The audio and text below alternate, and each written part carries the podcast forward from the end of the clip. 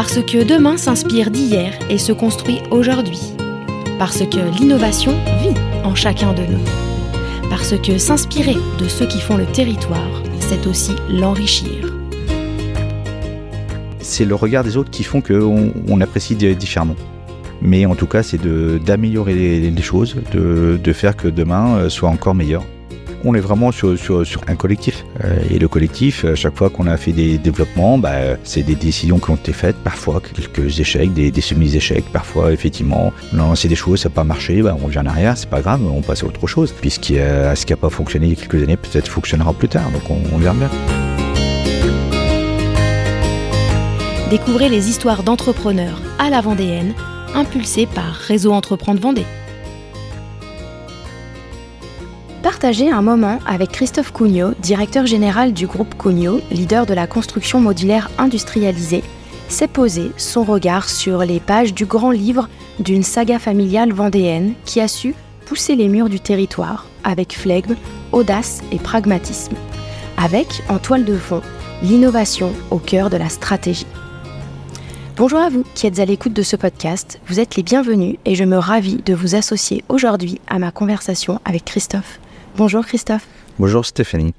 Comment tu te sens ici au sein de l'entreprise familiale? Tu m'as demandé euh, de venir dans tes locaux, chez toi. Euh, ça t'évoque quoi, toi, euh, ce lieu? Ce lieu, bah, pour moi, c'est un lieu d'innovation. Hein. C'est le campus Socugno. C'est le dernier bâtiment qu'on nous avons construit, que nous avons anticipé sur les nouvelles normes constructives RE 2020 réglementation énergétique et c'est un bâtiment euh, euh, qu'on a poussé à la conception depuis effectivement euh, les années 2016. Hein. puisque effectivement au sein de notre société, donc il y a le siège social hein, qui est historique, qui est basé un peu plus loin, qui a été construit en plusieurs années à partir de 1984, hein, la première partie qui a été agrandie de multiples reprises, y compris en 2000 où effectivement il a pris une dimension conséquente. Et puis, euh, effectivement, en 2016, euh, la société ayant continué à se développer, on a pris le parti de construire un nouveau bâtiment qu'on a voulu, qu'on a voulu en termes d'innovation énergétique euh, à tous les points pour montrer effectivement cette notion aujourd'hui que l'on entend beaucoup parler de bas carbone, hein, de bâtiment éco-responsable. Et en fait, on l'a anticipé depuis cinq ans et donc ça, c'est effectivement une vraie satisfaction. Et euh, au niveau de l'histoire de l'entreprise, qu'est-ce qu'il te dit ce bâtiment? Est-ce que euh, l'entreprise a toujours été ici? Est-ce que euh, comment est née l'histoire de Cugnot ici localement dans ce lieu-là précis à Mouilleron? Alors à Mouilleron, c'est né en 1984, comme je, te l'ai dit. Hein, où effectivement, mon père à l'époque avait acheté des terrains sur Mouilleron le captif, mais historiquement, la cité est née il y a plus de 50 ans. Euh, au Poiré-sur-Vie, hein, dans un village qui s'appelle euh, La Guiltière, où mon père euh, avait repris déjà la forge familiale. Hein. il était forgeron, forgeron à, l'origine. Et c'est quelqu'un qui était effectivement, qui ne savait pas trop tenir en place. Hein. il avait besoin de, de, travailler, de, s'étendre, de vouloir sortir, d'évoluer. et c'était quelqu'un qui a une très forte personnalité. Donc il a été forgeron jusque dans, dans les années 72-73. Et en 1973, de la forge familiale, il est passé effectivement euh, sur la commune du Pourret-sur-Vie, où il a construit un premier atelier. Et là, il, a commencé à arrêter la forge. Il travaillait également sur le machinisme agricole. Donc il voyait très mal l'évolution de l'agriculture, euh, il voyait que la mécanisation donc allait changer son euh, activité et donc il a commencé à ce moment-là à rechercher donc d'autres produits à fabriquer. Donc à l'époque c'était alors peut-être pas une innovation, mais une idée. C'est le petit déclic qui a fait une que. Nouveauté, peut-être Une, nouveauté. Et donc, il a commencé à construire des, des remorques euh, de, de, chantier, les petites caravanes jaunes à l'époque euh, que, que l'on voyait sur tous les chantiers. C'était en 1973. Et à partir de ce moment-là, c'est vraiment le début d'une saga où on passe euh, d'un monde artisanal à un monde industriel, puisque cette caravane de chantier qui va, où on va commencer à en produire une par semaine, ensuite une par jour, ensuite plusieurs par jour, et on commence à prendre une dimension industrielle.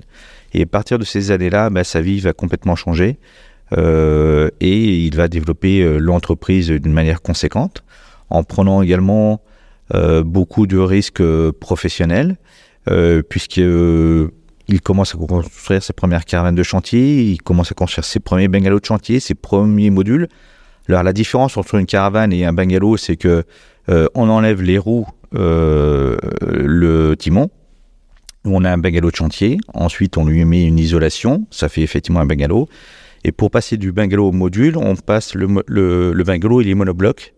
Et euh, le module, eh bien, c'est une conception, effectivement, on a une 3D qui est superposable et juxtaposable.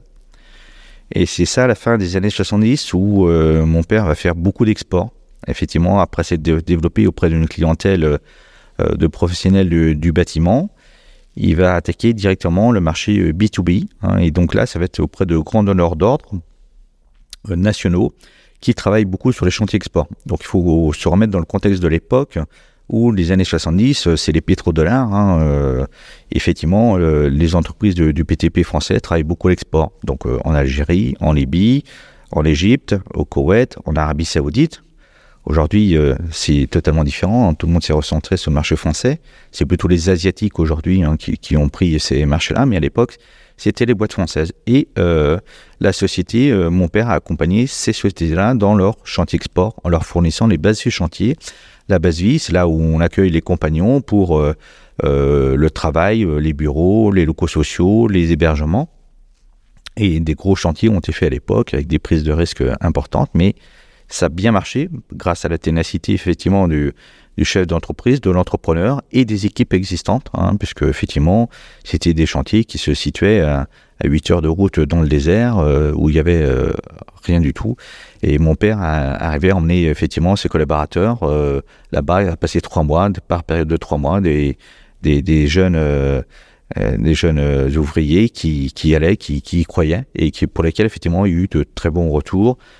Et c'est ça qui a fait l'histoire de, de Cugnot qui a commencé à se développer. Donc ça, c'était la décennie, des années 70. Ça s'est terminé en 1984-86. Le dernier chantier conséquent, c'était un chantier au Koweït où à l'époque, effectivement, on, allait construire des, bases vie pour euh, Thomson, euh, qui était à l'époque le, leader de l'électronique, qui allait construire des bases radar pour, euh, effectivement, l'armée koweïtienne pour éviter une invasion avec l'Irak. Malheureusement, ça n'a pas servi à grand-chose, puisque l'Irak, quelques années plus tard, a envahi effectivement le, le. Mais voilà, c'était des, ces périodes-là ont fait que l'entreprise a pris beaucoup d'expansion sur l'export. Et c'était la dernière expérience, la grosse expérience d'export. Hein, puisqu'après, bon, il y avait comme des risques euh, qu'on ne pouvait plus assumer en termes euh, de sécurité. Donc rapatriement un petit peu sur le marché français. Et là, euh, développement donc de la même activité sur le marché français. Et à l'époque, c'était le gros chantier, c'était le, chantier du tunnel sous la Manche. Hein. c'était dans les années 80. Et donc, effectivement, c'est aussi également une référence importante sur le marché français de pouvoir répondre sur ce gros dossier. Et puis après, bah, les, dossiers se sont enchaînés hein, dans les années 90. Euh, euh, c'était le Stade de France, c'était le Stade de France, hein, donc en 1998 dont la construction avait démarré en 1992 ou, 93. Donc là aussi, on a été euh, retenu pour produire effectivement tous ces éléments. Et en parallèle de ça, bah, il y avait cette activité BTP qui nous a porté au début, mais l'entreprise s'est développée sur le monde de l'industrie, du tertiaire, de l'éducation, au fur et à mesure en faisant évoluer son procédé constructif. C'est-à-dire qu'à partir effectivement d'une base tridimensionnelle, d'une 3D, euh, eh bien, on a amélioré l'isolation, les finitions, et on a fait beaucoup de références, effectivement, euh, tertiaires. Euh, on a travaillé pour le Crédit Agricole à Auch, qui à l'époque était un superbe gros dossier, donc c'était le, le, siège social. Ce qui donne un petit peu ces lettres de noblesse au mode constructif qui convainc effectivement les investisseurs, les maîtres d'ouvrage, les collectivités, donc dans le monde de l'éducation, dans le monde hospitalier, dans le monde industriel. Et donc, euh, c'est ce qui a fait qu'on euh, a continué à se développer sans cesse, hein, de l'ordre environ de 10% chaque année. Euh, et qui fait qu'aujourd'hui, on, est passé de la caravane de chantier il y a 50 ans au bâtiment campus 50 ans plus tard, qui est effectivement un bâtiment abouti, éco-responsable et innovateur, qui aujourd'hui est très visité. Et on voit effectivement beaucoup de, clients ou de maîtres d'ouvrage qui viennent visiter. Ça leur donne des idées, effectivement, et ça leur montre la conception. Le campus? Tout à fait. C'est un showroom euh, très important. Alors ça, c'est effectivement l'innovation effectivement que l'on a le, plus porté, qui aujourd'hui nous continue à nous porter effectivement dans le monde de, la construction. Et ce qu'on entend parler aujourd'hui, effectivement, Cugnot l'avait déjà anticipé il y a, il y a cinq ans. Alors cette activité construction, alors il faut, il faut comprendre qu'aujourd'hui, le groupe Cugnot, c'est plus de 300 millions d'euros de chiffre d'affaires. Se rappeler qu'effectivement, en 2000, c'était 100 millions d'euros. En 2010, 200 millions d'euros. En 2020, 300 millions d'euros. Hein, c'est ce à quoi on, est arrivé. ah bah, le, prochain plan stratégique, oui, euh, construit effectivement en 2030. Euh, et on, veut tutoyer les, 400 millions d'euros, effectivement, dans, dans les 7-8 ans qui, qui, qui, qui, arrivent, effectivement. Et est-ce que tu sais, euh, Christophe, comment lui est venue cette idée à ton papa, la rouleau de jaune C'est quand même un peu c'est emblématique. comment on se dit, tiens, on va créer ça? Eh bien, euh, c'est effectivement, l'idée, on, la connaît parfaitement, puisqu'effectivement, c'était un artisan du poids et survie. C'était Yves Fournier, qui aujourd'hui s'appelle les, Charpentes Fournier, aussi euh, une PME euh, vendéenne qui rayonne au niveau national.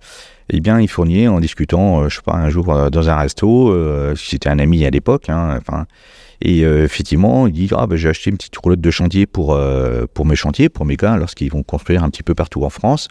Et puis je vais en acheter une deuxième parce que ça, satisfait mon, besoin. Je mets mes équipements, mes gars peuvent se changer. Donc, euh, et c'est là mon père se dit tiens, écoute, bah écoute, si tu permets, euh, je vais prendre les cotes effectivement de, de cette petite caravane. Et moi qui travaille dans la métallerie, euh, je, je, sais en faire, donc je, je vais te faire la, la deuxième. Et l'idée, c'est vraiment ça. Et c'est ça qui fait que euh, on passe du monde effectivement machinisme agricole, forgeron, au monde où on commence à tutoyer le monde industriel. Hein, c'est cette petite idée, une discussion dans un restaurant qui fait que le, le, ça, bascule. Et puis derrière, bah, c'est un développement. Et puis après, euh, c'est d'aller voir effectivement euh, les revendeurs du, du, bâtiment, qui à l'époque s'appelait Vama, mais qui aujourd'hui pourrait s'appeler Loxam, Kiloutou, etc. C'est d'aller voir ces gens-là qui va développer son, son réseau. Mais tu penses que suite à cette discussion, il s'est dit, tiens, ça pourrait devenir quelque chose de plus gros? Il avait déjà ça en tête Est-ce qu'il avait un esprit visionnaire? Oui, oui, il avait un esprit visionnaire. Enfin, c'est quelqu'un qui ne pouvait pas rester en place et qui, euh, euh, voyant son, activité qui à un moment arrivait à euh, voilà, une stagnation, c'était pas effectivement l'avenir n'était pas effectivement euh, là-dessus. Et c'est effectivement l'idée de développer autre chose. Et ça correspondait à un produit, à un savoir-faire qu'il avait, qu'il n'avait pas encore exploité dans, dans cette idée-là. Hein. Et c'est effectivement derrière quelque chose qui a, qui a emmené le développement de, la société, qui fait qu'aujourd'hui, bah, euh, les enfants, au fur et à mesure, sont rentrés dedans, et puis qu'on a développé des activités effectivement annexes parce qu'à travers cette activité de construction, euh, il s'est lancé également, euh, on a créé de toutes pièces euh, l'activité location en 1991. Euh, qui aujourd'hui fait à peu près la moitié également de, notre chiffre d'affaires. Hein. Donc le groupe Cugnot, sur 300 millions d'euros de chiffre d'affaires, c'est la moitié sur la construction de solutions pérennes, des bâtiments de type campus, hein, pour en B2B auprès des, professionnels, des entreprises PME, TI, grands groupes. Hein. Euh, et puis également, la moitié de notre activité, c'est le monde de la location où là on produit effectivement un, produit qui, euh, qui s'appelle euh, le module ISO et, et qui répond au monde du travail, de, du logement en, en, mouvement. Et c'est effectivement des, des, petits modules qui sont quasiment tous identiques et que les gens prennent en location sur quelques mois, voire quelques années, pour pallier une, une occupation temporaire. Et aujourd'hui, ça représente la moitié de l'activité du groupe. C'est ce qui porte aujourd'hui la, la, croissance, qui fait qu'aujourd'hui, on a en Vendée donc toutes nos usines euh, de production. Hein, tout ce qui sort en offre sort de Vendée. Donc il y a, y a, trois usines, le, siège social. Donc ça représente 1000 collaborateurs. Et on a également 500 collaborateurs à travers les agences sur toute la France. Paris, Lille, Strasbourg, Lyon, Marseille, euh, euh, Toulouse, et puis quelques dépôts, et qui représentent environ 500 collaborateurs Hein, donc, euh, et qui, elles, sont dédiées au monde de la location, puisque la location, effectivement, la durée moyenne d'un contrat de location, c'est de 18 à 24 mois. Donc, tous les, tous les 18-24 mois, les modules retournent en agence, euh, sont euh, remis à neuf, modifiés et retransférés sur un nouveau besoin. Ça peut être une école, ça peut être une administration, ça peut être un chantier. Donc, on a toute cette logistique qui est importante de proximité. Tu sais, tu as évoqué euh, l'idée d'une rapide euh, expatriation, entre guillemets, de, du, produit, enfin de, l'idée euh, notamment dans, les Émirats arabes. comment est-ce qu'on se dit, tiens, avant de développer ici, en local, euh, je vais aller euh, m'exporter. Euh, c'est l'opportunité, c'est simplement ça Ou est-ce que tu penses que ton père avait une vision autre de tout ça Surtout que la culture vendéenne, est-ce qu'on exporte la culture vendéenne? Je ne sais pas, est-ce qu'elle est exportable? C'est quoi toutes ces... Ah bah, bien sûr qu'elle est exportable. On en a des, exemples tous les jours. Aujourd'hui, nous, on n'y est quasiment plus, plus à l'export. Bon, le, le monde de, la construction est très normatif et il faut s'adapter à chaque pays, donc il vaut mieux les construire dans le pays, emmener un savoir-faire construire dans un pays. Mais à l'époque, oui, c'était euh, c'était quelque chose qui était risqué. quand même. Oui, oui, c'était osé. Hein, euh. les chantiers en Libye euh, ou en, en Égypte, c'était moins compliqué, mais en Libye, c'était en plein milieu du, du désert. C'était effectivement des, des chantiers importants qui représentaient quasiment un an de chiffre d'affaires qu'il fallait réaliser en, en un trimestre. Et c'était vraiment euh, très très long et euh, très risqué. Euh, les partenaires financiers des banques à l'époque ne suivaient pas tout le temps, donc il y avait une prise de risque conséquente. Mais voilà, la, ténacité de, l'entrepreneur ont fait que ça a bien fonctionné et qu'on est arrivé au bout. Mais je ne sais pas si effectivement mon père à l'époque pensait à, l'export. Moi, je me souviens que quand j'étais en troisième ou quatrième... Quel âge à peu près? Euh, ben, il avait euh, exactement, euh, il avait 40, 40, 45 ans. Il avait déjà fait une partie de sa vie professionnelle en plus. Tout à fait, il avait fait une partie de sa vie professionnelle. Et moi, je me souviens que quand je rentrais du collège en troisième ou quatrième, il y avait le gros chantier export sur la Libye. Donc le collège était à côté de, pas très loin de l'entreprise. Donc parfois le, soir, je, passais par l'entreprise avant de, revenir à, la maison. Et un jour, il y avait une vingtaine de méharis qui étaient sur le parking parce qu'il fallait qu'on expédie ça en même temps. Et c'était impressionnant de, de, voir euh, des méharis jaunes Sahara qui étaient en, voilà, au point de survie, qui avaient été livrés, qu'il fallait expédier effectivement également sur, ce chantier. Donc ce sont des choses extraordinaires et c'était très culotté effectivement pour moi, euh, mon père, mes, mes parents, euh, d'aller, de prendre ces risques, hein, de, de sortir effectivement voilà, de, de, la commune du Poisson, d'aller sur le marché français. Donc ça, c'était déjà fait, mais d'accompagner l'export sachant qu'il ne parlait pas anglais. Donc, mais euh, voilà, il a eu, il a su s'organiser, trouver. Non, voilà. Et il s'est exporté. Il a su trouver les, compétences autour de lui, hein, parce que donc c'est un homme, mais aussi il a su emmener effectivement des collaborateurs, des collaboratrices autour de, de lui pour euh, porter effectivement euh, ces gros projets export et les réussir, parce que c'est surtout ça qu'il faut retenir, c'est qu'effectivement ces projets ont été réussis avec les félicitations des, des clients et c'est quelque chose qui effectivement permet de, rebondir. Euh, un exemple sur euh, un gros dossier qu'il y avait en Égypte, hein, euh, donc sur le port de, de Damiette, où effectivement on construisait à l'époque effectivement les locaux et les logements dans une palmeraie au bord du, du, Nil pour effectivement le, chantier français.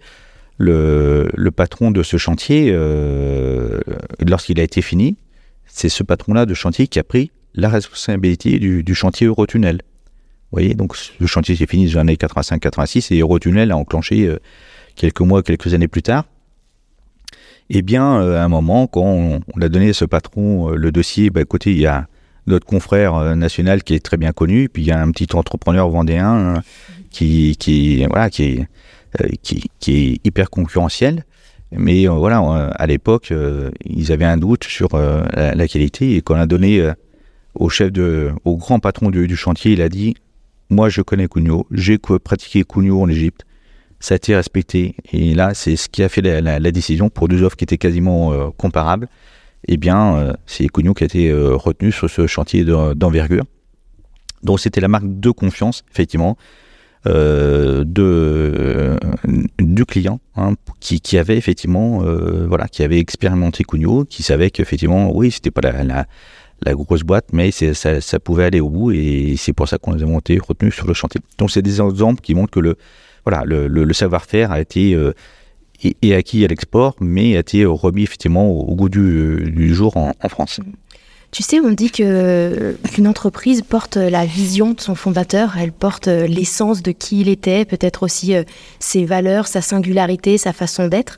Euh, c'était qui, euh, Yves, dans son tempérament, dans sa façon de faire Ah bah j'étais un, entrepreneur, c'était un fonceur, hein, il n'avait peur de, rien. Hein, c'était effectivement cette génération de, de l'après-guerre et qui, qui aujourd'hui font les, les, grosses, les grandes ETI vendéennes. Hein, donc, parce qu'effectivement, dans cette de, dans la même décennie, euh, il y a M. Bourreau, il y a M. Oh, Dubreuil, il y a Mme Belletto. Euh, Fleury Michon. Euh. Euh, Brillant, etc. C'est toutes ces familles-là qui, effectivement.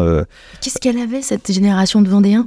Cette génération, ben, elle était, je pense, au sortir de la guerre, hein, puisque mon père est né en 1936, donc au sortir de, la guerre, sont des, gens qui voulaient bouger, qui voulaient entreprendre, que rien n'arrêtait et qui voulaient euh, se développer, qui voulaient exister, qui, étaient des, combattants, des vrais entrepreneurs, des, vraies visions, des, visionnaires. Et c'est ça qui les a portés. Envie de faire autre chose, de voir le monde grandir, la France grandir et de, de ne pas rester à côté. Et se dire qu'on avait des, des, valeurs ici en Vendée euh, autour de, du, du, travail, euh, de, de, la famille, du, du savoir-faire, des choses bien faites.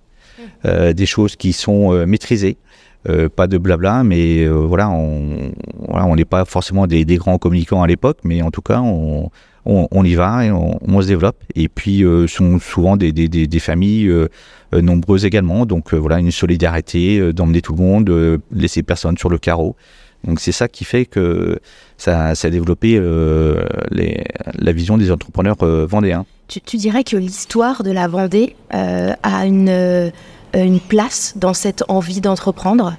Quelle place peut-être euh ah bah le, La Vendée, c'est quand même un territoire qui effectivement est bien reconnu. C'est une terre d'entrepreneurs. Et moi qui euh, voilà, j'ai baroudé un petit peu partout en France, hein, donc j'ai fait toutes les régions, quasiment tous les départements. À chaque fois qu'on parle de la Vendée, voilà, on, sent que c'est une référence. On nous a comparé souvent de fois avec l'Alsace, parfois avec les, les, Bretons. On sent qu'il y a eu. Ah, je n'ai pas entendu. j'ai pas entendu encore. Oui, alors non, Nous, il n'y a pas qu'un seul parti, donc c'est vrai que tout le monde fait ce qu'il veut, comme il veut, mais non, non, on n'est pas. Euh, j'ai pas, j'ai pas cette référence en, tête.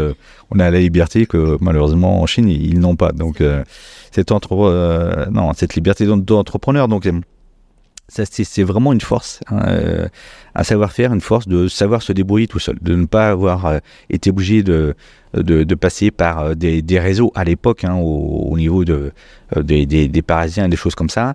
Et c'est cette force, cette ténacité qui fait qu'aujourd'hui, on a un savoir-faire qui est reconnu, où on travaille. Oui, il y a une âme vendéenne, elle est très forte elle continue d'exister parce que je, je pense que c'est, ça se transmet également de génération en génération. Et quand je vois effectivement la génération de nos parents, ce que sont les entreprises euh, vendéennes, les outils dont, dont, on a parlé, et aujourd'hui, euh, voilà, les, les, enfants qui perdurent, qui sont rentrés dans la société, qui continuent à développer, euh, quels qu'ils soient. Euh, donc ça, c'est vraiment une force et il faut garder euh, ces, ces, éléments et pouvoir transmettre ça aux nouvelles générations. Donc j'espère qu'on y arrivera, qu'ils seront dedans. Ils auront sûrement une vision différente de nous, mais il faudra leur inculquer effectivement ces valeurs pour donner envie de, continuer à rester vendéen, de continuer à se développer euh, et que tout le monde en Vendée puisse en profiter pour effectivement essaimer ça, donner ces valeurs. Et ça, c'est vraiment très très fort. Pourquoi c'est une force, selon toi, cette notion de transmission, d'héritage familial? euh, c'est toujours un plus. Je veux dire, il y a euh, possibilité, chacun a la possibilité de faire ce qu'il veut. Hein. Parfois, il y a également des opérations de, transmission qui se font à l'extérieur, et puis il y en aura tout le temps. Chacun fait, comme il veut. Euh, pourquoi transmettre forcément à des gens à l'extérieur alors qu'on a la capacité de faire en, interne? Pourquoi irait-on chercher voilà, des, d'autres actionnaires, hein, puisqu'on parle plutôt de, gouvernance, alors que peut-être nous en interne, en accompagnant nos, jeunes, on peut également transmettre.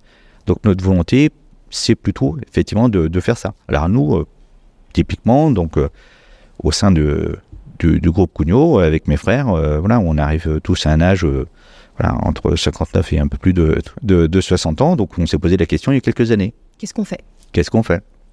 Comme nos parents se sont posé la même question dans les années 90. À un moment, voilà, est-ce que mon père se posait la question, est-ce que je vends, est-ce que je transmets mes enfants? Il a pris la décision avec euh, ma mère de transmettre effectivement euh, euh, aux, enfants. Donc on est rentré dedans à partir des années 90.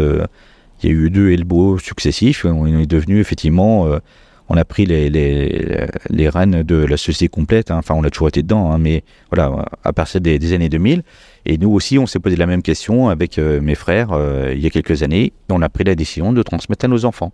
Donc, avec un process qui a mis 4-5 ans à aboutir pour travailler avec effectivement un conseiller spécialisé en transmission familiale, voir comment on pouvait travailler ça avec une charte, voir quels étaient les principes si on veut rentrer dans la société, comment on voulait continuer. Tous ces aspects-là ont été faits. Ça met du temps. Il faut, on essayer d'emmener tout le monde. Au moins. Ouais, au moins 5 ans.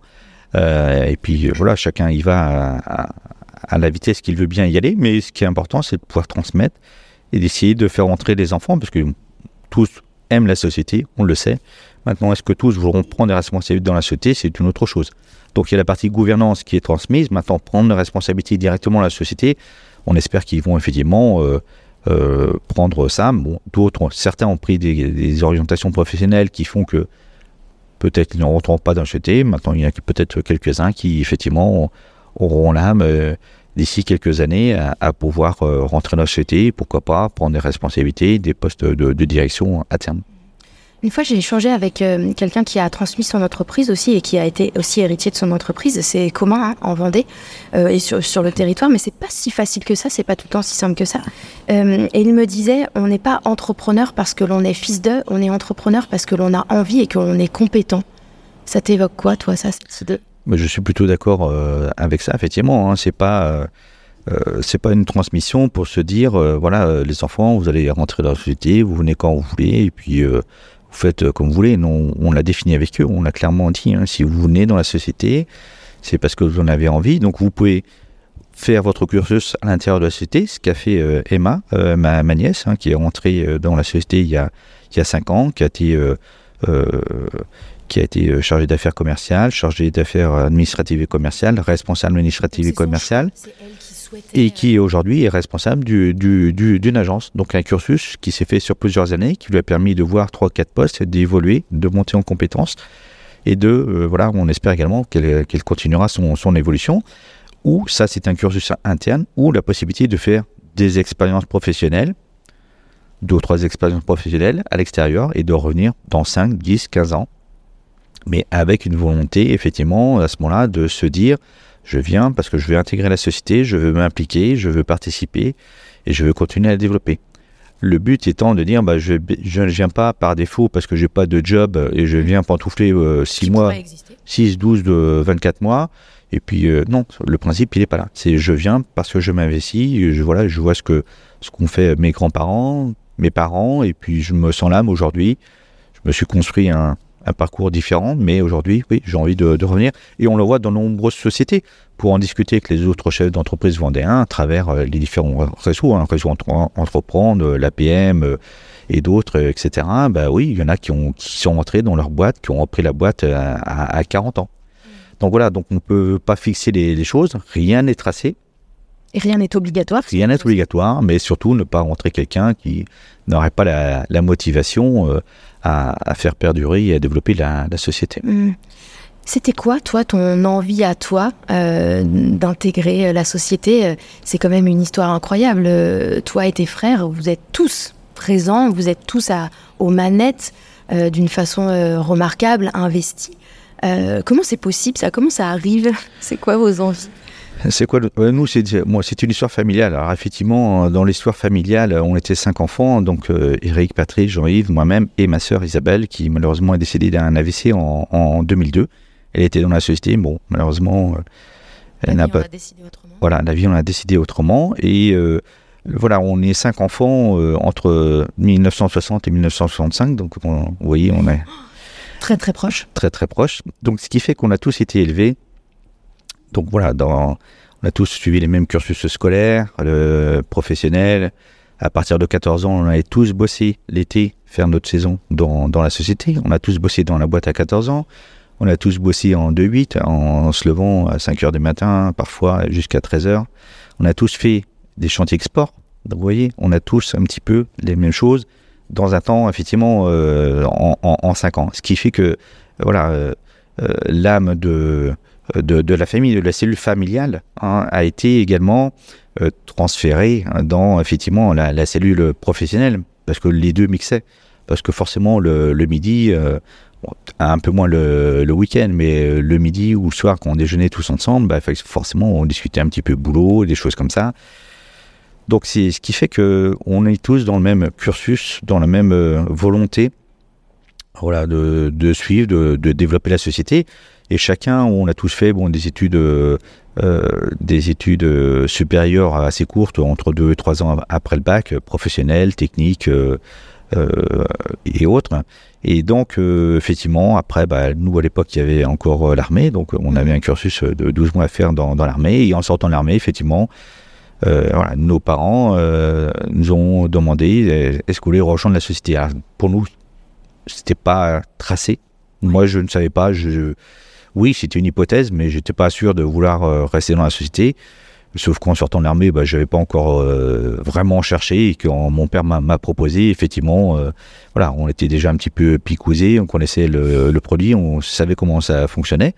On savait qu'il fallait se lever tôt le matin, finir tard le soir, être présent également le, samedi matin. Mais ça ne nous a pas fait peur et on s'est dit, ben, on voyait que l'entreprise se développait. Et en tout cas, comme je disais tout à l'heure, il y avait des développements de l'ordre de 10% chaque année, donc il fallait apporter du, du, du, 109 à l'entreprise. Donc pourquoi aller chercher quelqu'un à l'extérieur alors que voilà, en interne, on peut avoir la, la, compétence, on avait été formé, euh, et puis on avait également euh, la formation interne, parce que voilà, chez, chez nous, euh, il y a la formation, le, cursus scolaire, mais l'alternance, on la connaissait parce que l'été, on allait travailler, parce qu'on allait tout le temps farfouiller voilà, dans, dans, dans, la boîte, on, se baladait, donc on savait ce, que, ce qui était produit. Euh, C'était déjà très gros à l'époque. Oui, oui, euh, bah, bah, pour nous, oui. Euh, moi, j'ai peut-être 50 ou 100 personnes quand je suis rentré, ou peut-être 200, mais bon, c'était déjà. oui, c'était déjà une structure intéressante. Mais on a trouvé, chacun a trouvé son, son sa, sa, place. Et puis tout le monde s'y est mis. voilà, et c'est cette force, ce, ce collectif, hein, ce, ce, pack en Coupe du Monde de rugby. Donc on va parler de, de l'équipe mais qui est vraiment importante. Et ces valeurs qu'on retrouve au rugby, ben, on les retrouve dans la société. Hein, voilà, la, solidarité, euh, on, connaît la, la, stratégie, on connaît, euh, on sait où on veut aller et on se donne les moyens d'y arriver euh, pour soi-même. Et puis on est ensuite les, collaborateurs. Donc ça, c'est effectivement très très important.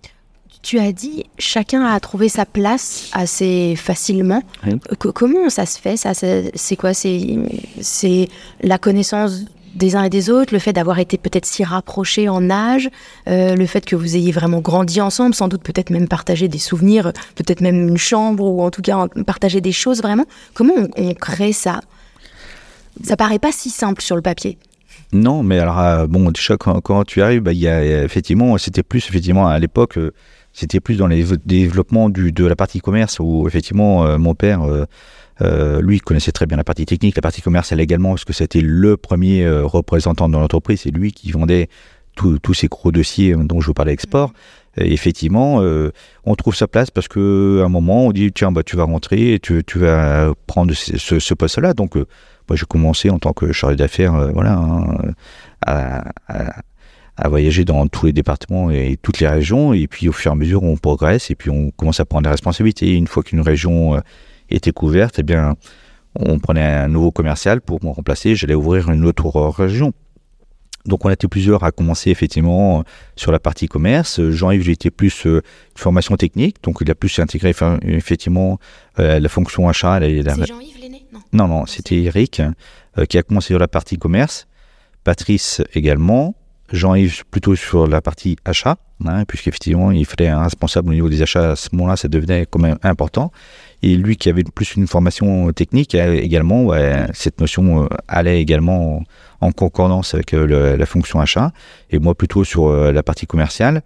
et puis on, a continué à développer, on s'est ensuite associé, enfin on a recruté des, directeurs en tant que besoin pour la, production, les, fonctions annexes. Mais naturellement, on a trouvé effectivement, c'est des métiers qui nous correspondaient. Je pense que notre père les avait peut-être sentis, peut-être aussi. Hein, euh, par rapport effectivement à voilà, nos, nos, compétences. Est-ce que naturellement on a trouvé ça? Et en plus moi de la partie commerce, j'ai pris la, la partie euh, communication. Euh, peut-être parce que personne ne voulait l'apprendre, mais en tout cas, bon, c'est une partie intéressante. et qui est moins, je dirais, qui, qui est moins, qui prend moins, moins de temps, mais qui est aussi tout ainsi intéressante. Et à partir de ce moment-là, de, des années 80, quand on a commencé la publicité, c'est à partir des années 86-87, j'ai pris voilà, la responsabilité de la communication avec une agence de communication qu'on a choisie, on a travaillé ensemble, et ça continue tout le temps. Et quelle, tu dirais que la nature de vos liens peut être hors de l'entreprise, euh, comment euh, elle est de quel ordre? Euh, Peut-être qu'il y a vous la fratrie dans l'entreprise et sans doute la fratrie à l'extérieur. Il y a toute la vie à l'extérieur. comment comment elle est cette comment il est ce lien là ben, ce, lien, il est très fort. Hein. donc, on, a tout connu dans l'entreprise, dans la famille, dans l'entreprise. ça a commencé ben, quand on était jeune quand on a eu nos, enfants, alors cette euh, troisième génération que nous on appelle, hein, euh, où ils sont 13 euh, petits-enfants, ce sont des liens forts qu'on en avait déjà, qu'on a transmis à nos enfants, parce qu'effectivement, les communions, les baptêmes, les moments off, les moments off ont toujours été forts. beaucoup de voilà, de beaucoup de week-ends où effectivement, voilà, il y en a, on passait les uns chez les autres, et on se faisait une petite bouffe qui était improvisée ou pas, enfin, qui était non seulement là on se voyait euh, quasiment 5 jours et demi par semaine, mais en plus, il y avait toujours un moment où le samedi soir, ou le dimanche midi, ou le dimanche soir, un moment où les uns passaient chez les autres et on se retrouvait encore. Et la cellule familiale, alors nos parents, on était souvent également le, dimanche euh, en fin d'après-midi chez nos parents. Voilà, on se retrouvait. Donc c'est, ça a été très très fort. Euh, c'est, ce qui nous a fait effectivement garder cette solidarité très forte. Et puis euh, qui fait que en, dehors, euh, voilà, on, connaît nos, nos, codes. Euh, voilà, on va dans une si on va dans une manifestation, dans un, une réunion, dans un machin.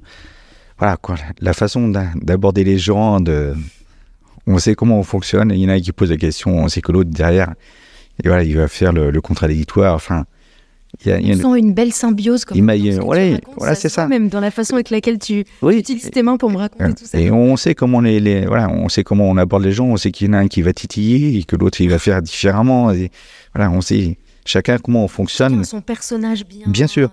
Et, et c'est la somme. Alors on est tous, on a tous le, même profil, mais on, pense différemment aussi. Hein, attention. Hein, donc on sait comment on fonctionne, on sait où on a tous la même trajectoire et il faut qu'à un moment ou à un autre, chez nous, tout le monde s'aligne. Donc de toute façon, euh, quand il y a des gros sujets d'investissement, de, stratégie, de choses comme ça, euh, euh, on partage, on partage, on partage, on discute.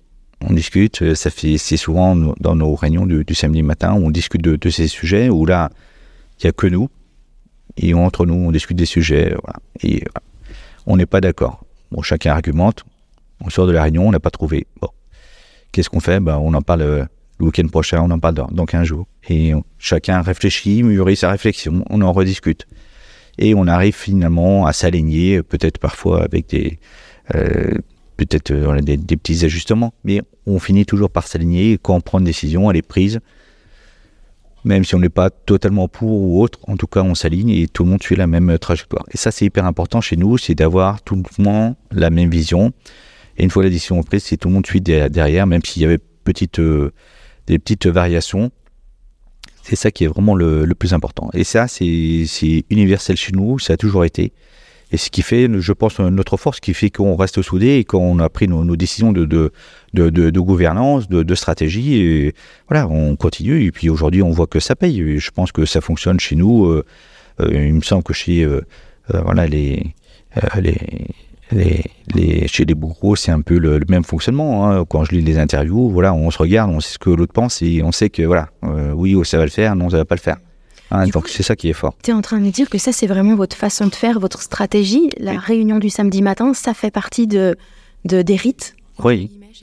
Voilà, ça fait partie des rites. Ça, ça, a duré euh, plus de 40 ans. Euh, et ça, ça, fonctionne très bien. Alors maintenant, ça se fait un peu moins, puisque on est en train de transmettre ça effectivement euh, voilà, à nos, à nos, nouvelles euh, directions, à nos nouveaux directeurs qui eux sont, se voient différemment, hein, mais euh, nous on se voit un petit peu moins souvent aujourd'hui. Et puis, ben, de toute façon, à un moment ou à un autre, voilà, on le fera différemment. Mais en tout cas, c'est quelque chose qui a très bien fonctionné et pour lequel tout le monde s'est investi, qui fait qu'aujourd'hui, on, est là où on est. Ce qu'on retient, c'est vraiment ce rendez-vous-là qui peut-être euh, euh, formate un peu l'histoire et du coup permet la réflexion parce qu'il y a un cadre bien défini. Je trouve ça très intéressant euh, pédagogiquement parlant sur la communication, sur l'idée de se dire ok on va poser peut-être un sujet, on va peut-être pas forcément tous être d'accord là ce matin, mais on sait qu'on va se revoir, qu'on va en reparler, que les choses vont mûrir et qu'on va trouver un, consentement général en fait. Tout à fait, tout à fait, parce que bon la, la, semaine on, est, on était chacun très opérationnel euh, sur, son, sur son métier hein, et euh, euh, sur son management, sa, sa direction. Le samedi matin, il n'y a pas de téléphone, on est tranquille, on est tous les quatre, on est en jean, hein, on a tombé le, le costume, on a un polo, un jean, un t-shirt et, et voilà, et on se pose et on prend du temps et on discute. et parfois, on n'est pas tous d'accord. Hein, ça peut friter aussi. Hein, parfois, ça peut monter de, quelques fois dans, dans les tours. L'important que même si ça monte le, le samedi matin dans les tours, ça n'empêchera pas de prendre une bière autour euh, dans, un stade le, soir même ou, le surlendemain. Donc c'est ça qui, voilà, c'est ce qui, ce qui se passe au bureau, ça reste au bureau et ça ne, voilà, quand on se retrouve en famille, c'est, on est passé à autre chose. C'est intéressant ça aussi de se dire que ce qui se passe au bureau reste au bureau et on est capable en tant qu'être humain de faire la part des choses et de se dire ok là j'ai peut-être parlé avec euh, euh, Eric, Patrick ou Jean-Yves qui étaient là en posture de manager ou de d'entrepreneur et euh, ensuite, on prend une bière ensemble et là, euh, t'es mon frère et on parle d'autre chose et on parle de la vie, c'est ça aussi. C'est pas, pas tout le temps si simple que ça d'arriver à, à décorer les, les, les, costumes. Ça te fait sourire? J'ai un peu d'émotion. Oui, effectivement, ça, euh, c'est quelque chose qu'on a réussi. Non, c'est simple parce qu'on a toujours fonctionné comme ça. J'imagine que quatre personnes qui ne se connaissent pas, qui ont les mêmes discussions que nous, qui à un moment vont peut-être euh, s'engueuler ou, des choses comme ça, euh, ce qui est rare mais ce qui peut arriver, ben, voilà, derrière, il n'y a plus de ressentiment, on avance, on continue d'avancer. L'important, c'est l'entreprise et ça va au-delà, effectivement, c'est, parce que c'est, c'est, valeurs, parce que voilà, quand on était gamin, euh, hein, les bagarres dans le lit le, dimanche matin, tout le monde se retrouvait, ça commençait gentiment et ça, ça finissait, il y en avait un ou deux qui, qui pleuraient, ben voilà. Alors là, c'était, ouais, hein, je parlais, euh, etc. On se fait la gueule et puis euh, trois heures plus tard, c'était terminé. Et, euh, voilà. C'est totalement différent, bien sûr. Hein, mais voilà, ça, ça, existait. On avait, on était, on avait 5-10 ans. On a aujourd'hui, voilà, on a tous à 60 balais. Et. Mais il y a, ça se raccroche derrière, ça se rabiboche, ça se raccroche, et puis on continue de, de, de progresser. C'est vraiment ça qui est vraiment le, le plus important, c'est d'aller au-delà de, de ça. Mais ce qui est vraiment passionnant et pertinent dans ce que tu évoques, c'est que tout s'est construit euh, avec euh, ces jeux d'enfants finalement, avec euh, ce avec quoi on grandit, avec en toile de fond l'entreprise, et que ça, ça nous raccroche, et que quelque part, c'est ce qui vous donne envie de continuer à écrire l'histoire. Tout à fait, de vouloir de continuer à l'écrire, d'emmener, on espère, nos, nos, nos, enfants, de, la même manière. Bon, on verra ce que, ce que ça donne, hein. rien n'est écrit non, plus, mais voilà. et je sais que voilà, cette troisième génération, ils s'entendent très très bien également. On se revoit régulièrement dans aujourd'hui dans les événements familiaux. Euh, voilà, tout ça, ça, se parle, etc. Donc il faut emmener tout le monde et continuer à transmettre. Et je sais que pour eux, c'est également important bah, de, voir que leur, euh, leurs parents, leurs oncles, leurs tantes euh, s'entendent bien, qu'il y a une osmose et qu'il y a une solidarité. On la voit parce que, bon, malheureusement, on a connu le, décès de, nos parents, donc maman en 2018 euh, d'un cancer, papa euh, également en 2022. donc on voit, on retrouve les solidarités de, la famille autour de ça. C'est important que tout, se passe bien, tout se passe en famille, ça discute. Il y a aussi des, moments forts dans, dans, les bons moments, dans les mauvais moments, hein, parfois des, choses voilà, et on, en discute de ces bons, de ces mauvais moments, et voilà, j'espère que ça, aide tout le monde à, voilà, à passer au-delà et de continuer de avoir la volonté de continuer d'avancer, même si les choses ne sont jamais euh, faciles euh, avec les uns, avec les autres, euh, les, relations, parfois il y a des tensions, mais il faut aller au-delà, et c'est ce qu'on a toujours fait, c'est ce qui est le plus important. On entend que le, le fait d'être soudé est plus fort que le reste. Oui, oui, tout à fait. C'est vraiment le, voilà, c'est notre ADN et il est autour de ça. Hein. Nous, on est issu du, du milieu, du, du milieu de, de la métallerie. Hein. donc, dans la métallerie, on parle de, de soudure. C'est ce qui, ce qui nous forge, c'est ce qui, voilà, c'est ce qui nous amène. C'est quelque chose qui est hyper important. Tu as évoqué à quelques reprises euh, ta maman. Tu sais, on dit souvent que derrière un grand homme, il y a une grande femme. Elle avait quelle place, elle, au sein et de l'entreprise? Comment elle s'est investie? Qu'est-ce qu'elle vous a inculqué? Enfin, qui était-elle? Ah, C'était. C'était quelqu'un. Hein. C'était quelqu'un derrière, derrière à côté d'Yves Derrière l'homme, bien sûr. Bien sûr, bon, c'est pas qui a fait avancer l'entreprise. Et euh, au-delà, euh, bien sûr, maman était là parce que, bon, elle a intégré l'entreprise elle, aussi, donc elle, a élevé ses, ses, enfants. Bon, on passait très peu de temps avec notre père, hein, qui était tout le temps au boulot, mais maman derrière, euh, voilà, nous, nous a élevés. On avait nos, grands-parents juste à côté, ça nous a aussi aidés, voilà.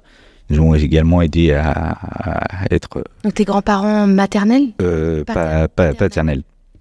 Donc on se souvient de, de notre grand-mère qui nous faisait euh, réciter les, les leçons quand on était en école primaire, des choses comme ça, parce que papa était au boulot, maman était aussi au boulot, donc euh, elle faisait le secrétariat, la comptabilité, elle a accompagné donc euh, l'entreprise jusqu'à ses 60 ans où effectivement à un moment elle a pris du, recul. Mais au-delà de, ça, de, de, de, tout cet aspect professionnel qu'elle a, qu'elle a fait, donc elle, avait une, une, deuxième vie, sa vie professionnelle, sa vie familiale, et au-delà de ça, c'est quand même, c'était le elle qui rassemblait l'ensemble. Alors bon, papa bien sûr euh, sur la partie professionnelle, mais sur la partie familiale, euh, c'est elle qui vraiment a rassemblé tout le monde tout le temps. A fait la voilà qui fait que euh, derrière papa qui fonçait, ben maman rassemblait derrière, ramenait tout le monde, recevait tout le monde tout le temps.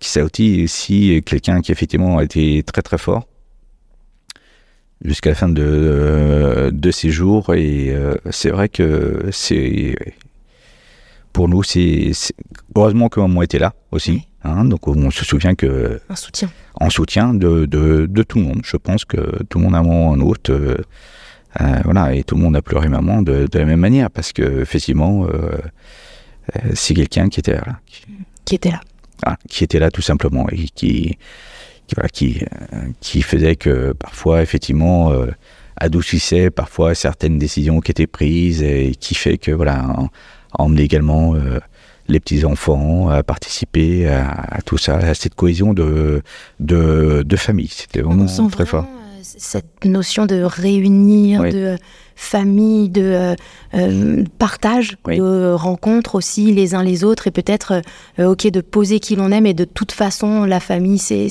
vraiment plus fort. On sent vraiment ça dans, dans C'est notre socle, hein. c'est notre socle. C'est effectivement, c'est toutes ces valeurs qui nous ont emmenés, qui nous ont permis de, de grandir. Comment nous, qui étions gamins en culotte courte, voilà, dans dans cette petite, dans ce village du poids survie, comment aujourd'hui fait qu'aujourd'hui, bah, on est euh, patron de, de, de TI, qu'on veut transmettre à nos enfants, c'est parce que nos, nos parents nous ont emmenés là.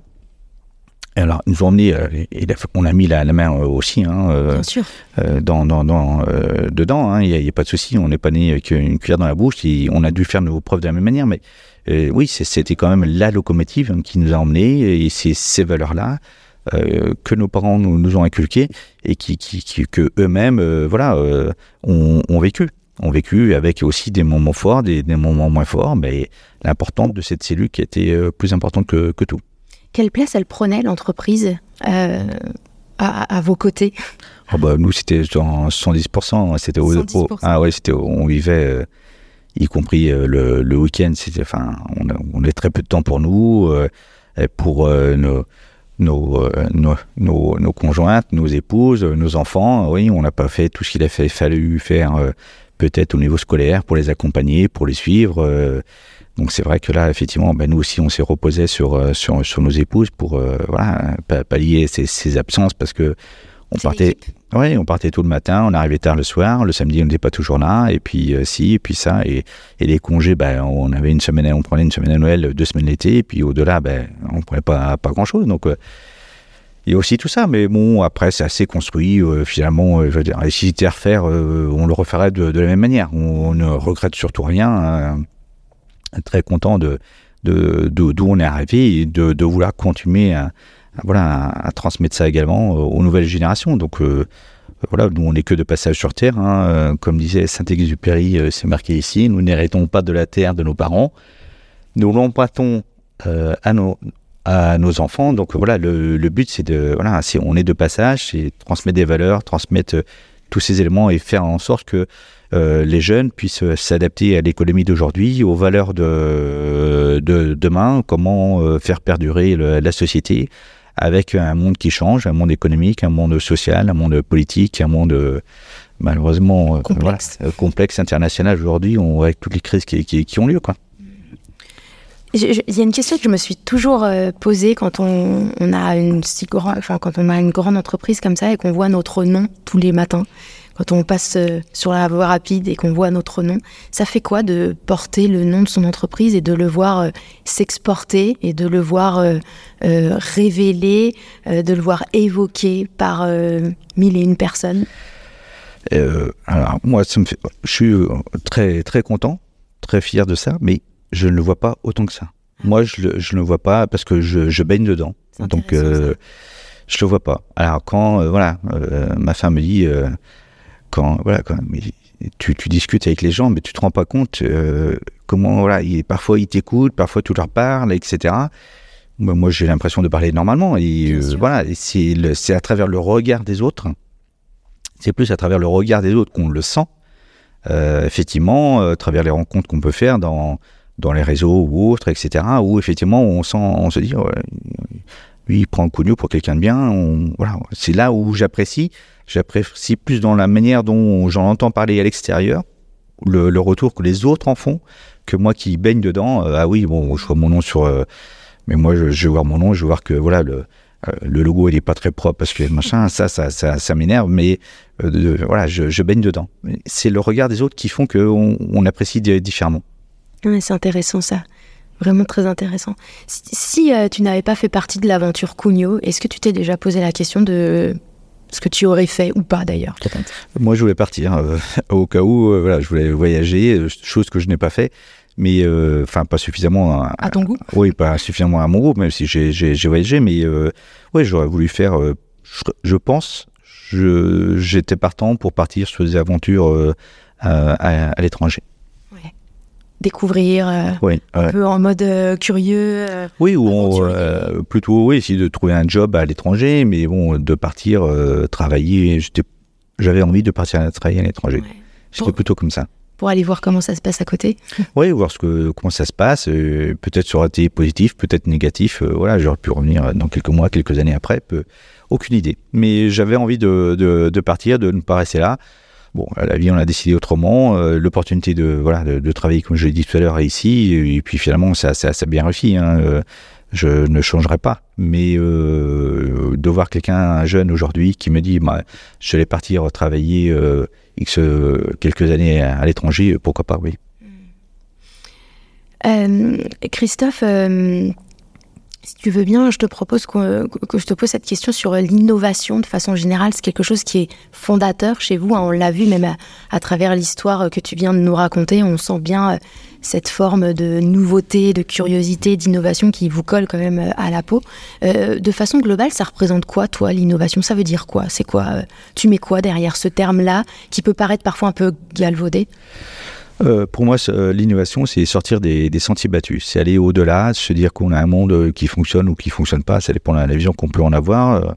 mais en tout cas, c'est d'améliorer les, choses, de, faire que demain soit encore meilleur. Et donc, et on a besoin de, ça en permanence parce que le monde, voilà, il s'est construit tel, qu'il est. On a connu euh, des années, euh, les, 30 glorieuses, euh, on consommait sans modération du pétrole, du béton, de tous les matériaux. Et puis à partir des années 80, on, s'aperçoit qu'il faut commencer à faire attention à, la planète. Donc aujourd'hui, on a besoin d'innovation. L'objectif, c'est de dire, voilà, on a un monde on a une espérance de vie quand même qui a nettement progressé, donc ça veut dire que les, conditions de, de, travail, de santé sociale se sont améliorées partout dans le monde même s'il y a encore beaucoup de choses à améliorer.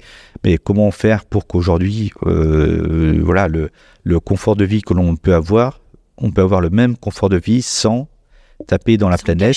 Voilà. Euh, là, nous, le monde de la construction, là, comment construire plus éco-responsable, mais comment faire que, effectivement, pour se déplacer, bah, si je veux prendre l'avion, comment je peux prendre l'avion sans que ça pollue, comment, si je dois prendre l'avion, euh, comment je peux me déplacer, comment je peux avoir euh, un smartphone euh, qui, qui, combine moins de matériaux rares, qui consomme moins de data, qui consomme moins d'énergie, pour lesquels il y a besoin de moins de data centers, qui consomment beaucoup d'énergie? Enfin, je veux dire, c'est toutes ces choses-là, parce qu'effectivement, cette neutralité carbone, pour, notre, pour les générations à venir, c'est vraiment le, plus important. Et à mon avis, donc, c'est pour ça qu'on a besoin d'innovation, ce qu'on essaie de, de, porter.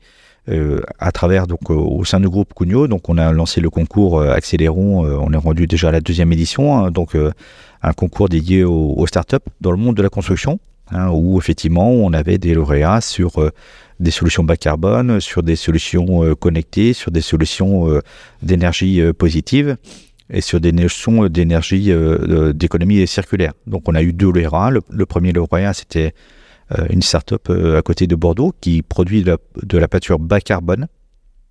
Donc zéro impact carbone avec de la peinture, qui est pourtant des, produits chimiques avec des, euh, des choses comme ça. Donc, et qu'on a effectivement, qui fait partie de nos fournisseurs. Et puis le, dernier lauréat du concours Accéléron, Equium, qui est une société, une start-up nantaise qui, qui développe une pompe à chaleur à base de son, d'ultrasons, et donc qui n'a pas besoin de fluide frigorifique, et donc qui est également plus performante euh, en termes euh, euh, d'éco-responsabilité.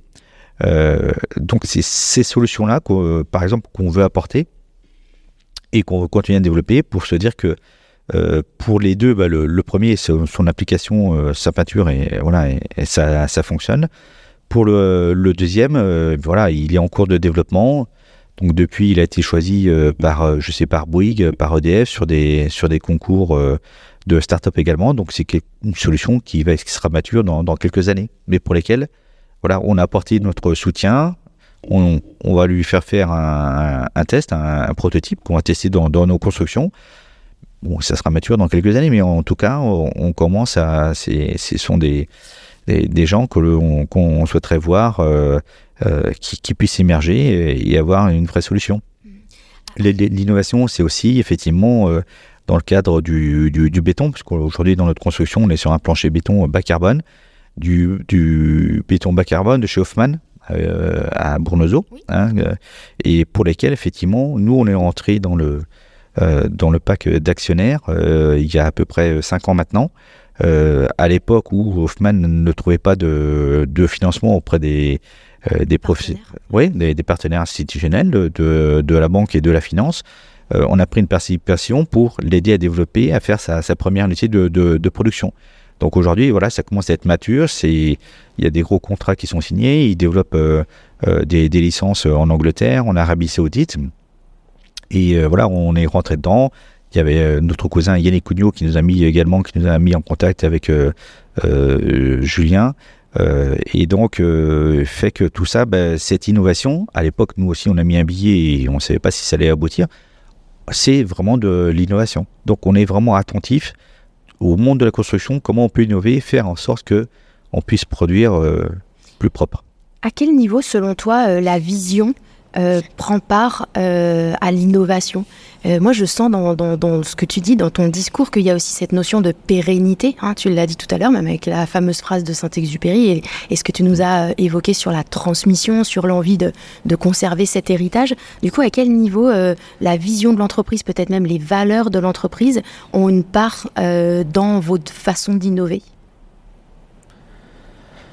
Pour ma part, c'est une, part vraiment très importante. Euh, je, sais ce qu'on fait, je sais ce qu'on construit, je sais ce que, effectivement, ce que nous sommes.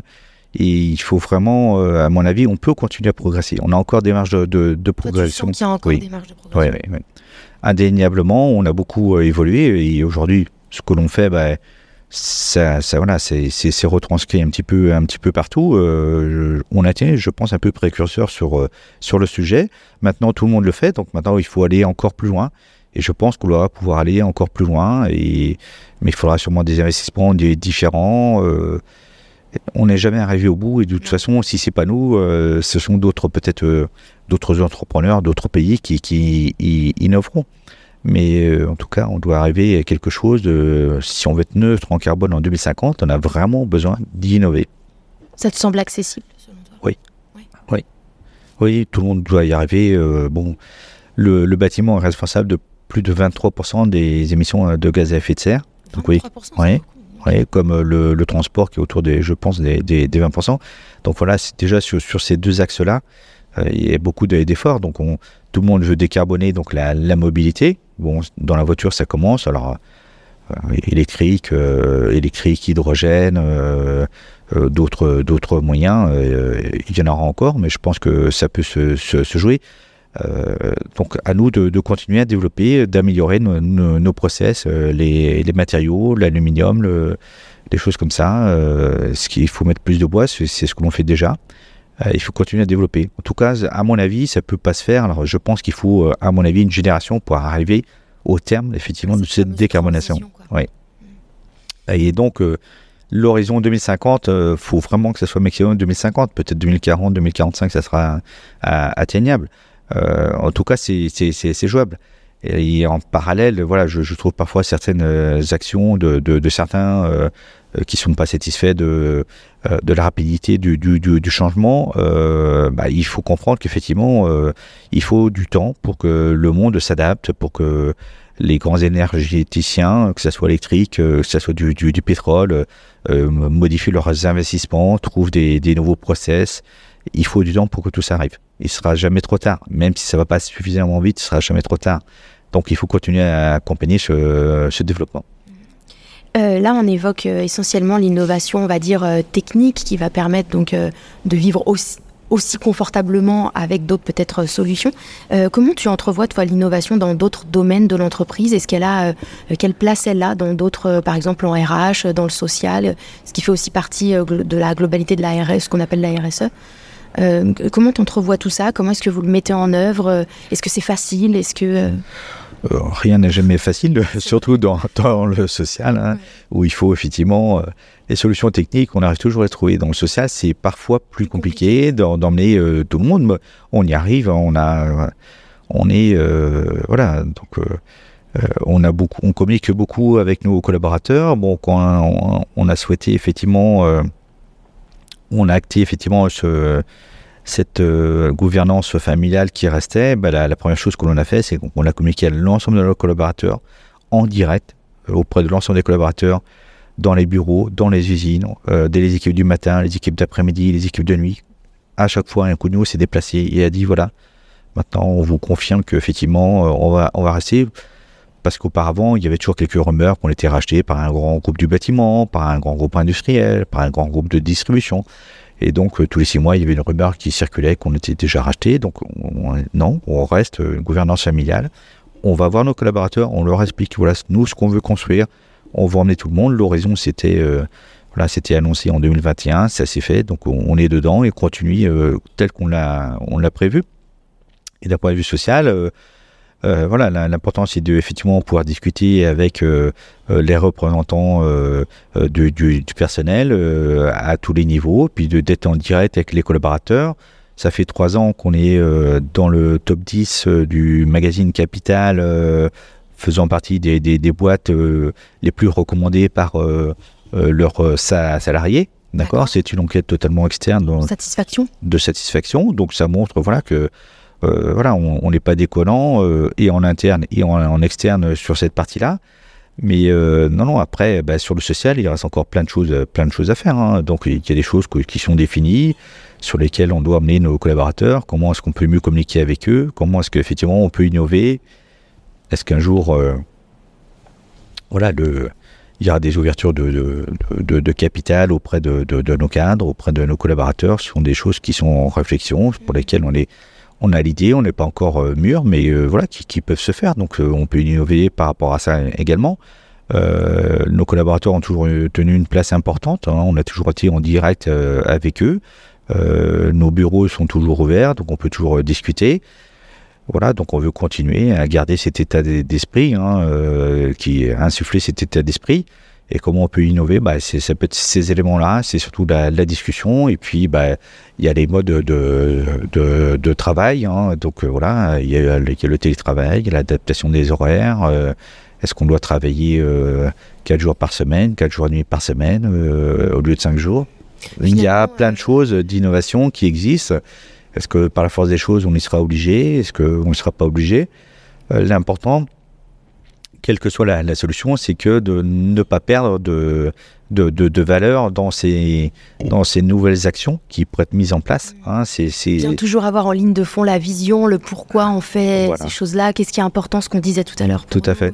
Ça fait partie de la, qualité de vie au travail, ça c'est essentiel. On sait que bien que les jeunes collaborateurs sont beaucoup plus euh, attentifs effectivement à cette QVT, en parallèle, il ne faut pas oublier non plus la, valeur travail. Hein. Euh, on a des droits, effectivement, quand on vient travailler dans une entreprise, on a aussi des, devoirs et ne, pas perdre que ces, entreprises ne, peuvent vivre que par la, voilà, la, valeur que tout le monde emmène dedans, quel qu'il soit, hein, de, euh, du col bleu au col blanc, euh, au manager ou autre. c'est l'ensemble qui fait que ça porte, ça porte sa, sa croissance, son développement. Donc il y a plein de choses encore à imaginer. Et, ça se construira parce que ça sera pensé, réfléchi, partagé euh, avec les collaborateurs. Moi, j'entends beaucoup dans ce que tu dis que innover passe aussi par beaucoup de communication. Euh, un peu tout azimut, peut-être communication avec l'extérieur, avec notre environnement, mais aussi euh, les uns les autres avec les collaborateurs, peut-être pour sentir comment, comment ils voient les choses, comment ils se positionnent au sein de l'entreprise, eux aussi peuvent être force de proposition. C'est un petit peu ce que j'entends dans tout ce que tu me... L'idée de communiquer. Oui, oui, tout, à fait. Il y a, ça, remonte un petit peu de, de, partout. On essaye euh, autant que possible, hein, jamais suffisamment, mais d'être euh, promoteur sur ces, sur ces actions. Alors bon, on entend, voilà, on entend que ça, ça, tourne, on voit ce qui se passe aussi également dans les entreprises voisines au niveau national, on voit les, les, les, tendances. Donc euh, on est ouvert à tout ça, mais bon, en même temps qu'on ouvre à tout ça, on ne veut pas perdre effectivement le, savoir-faire que, que, que, l'on a. Et aujourd'hui, le, voilà, le, le, gros deal, c'est le, le, renouvellement des, des compétences.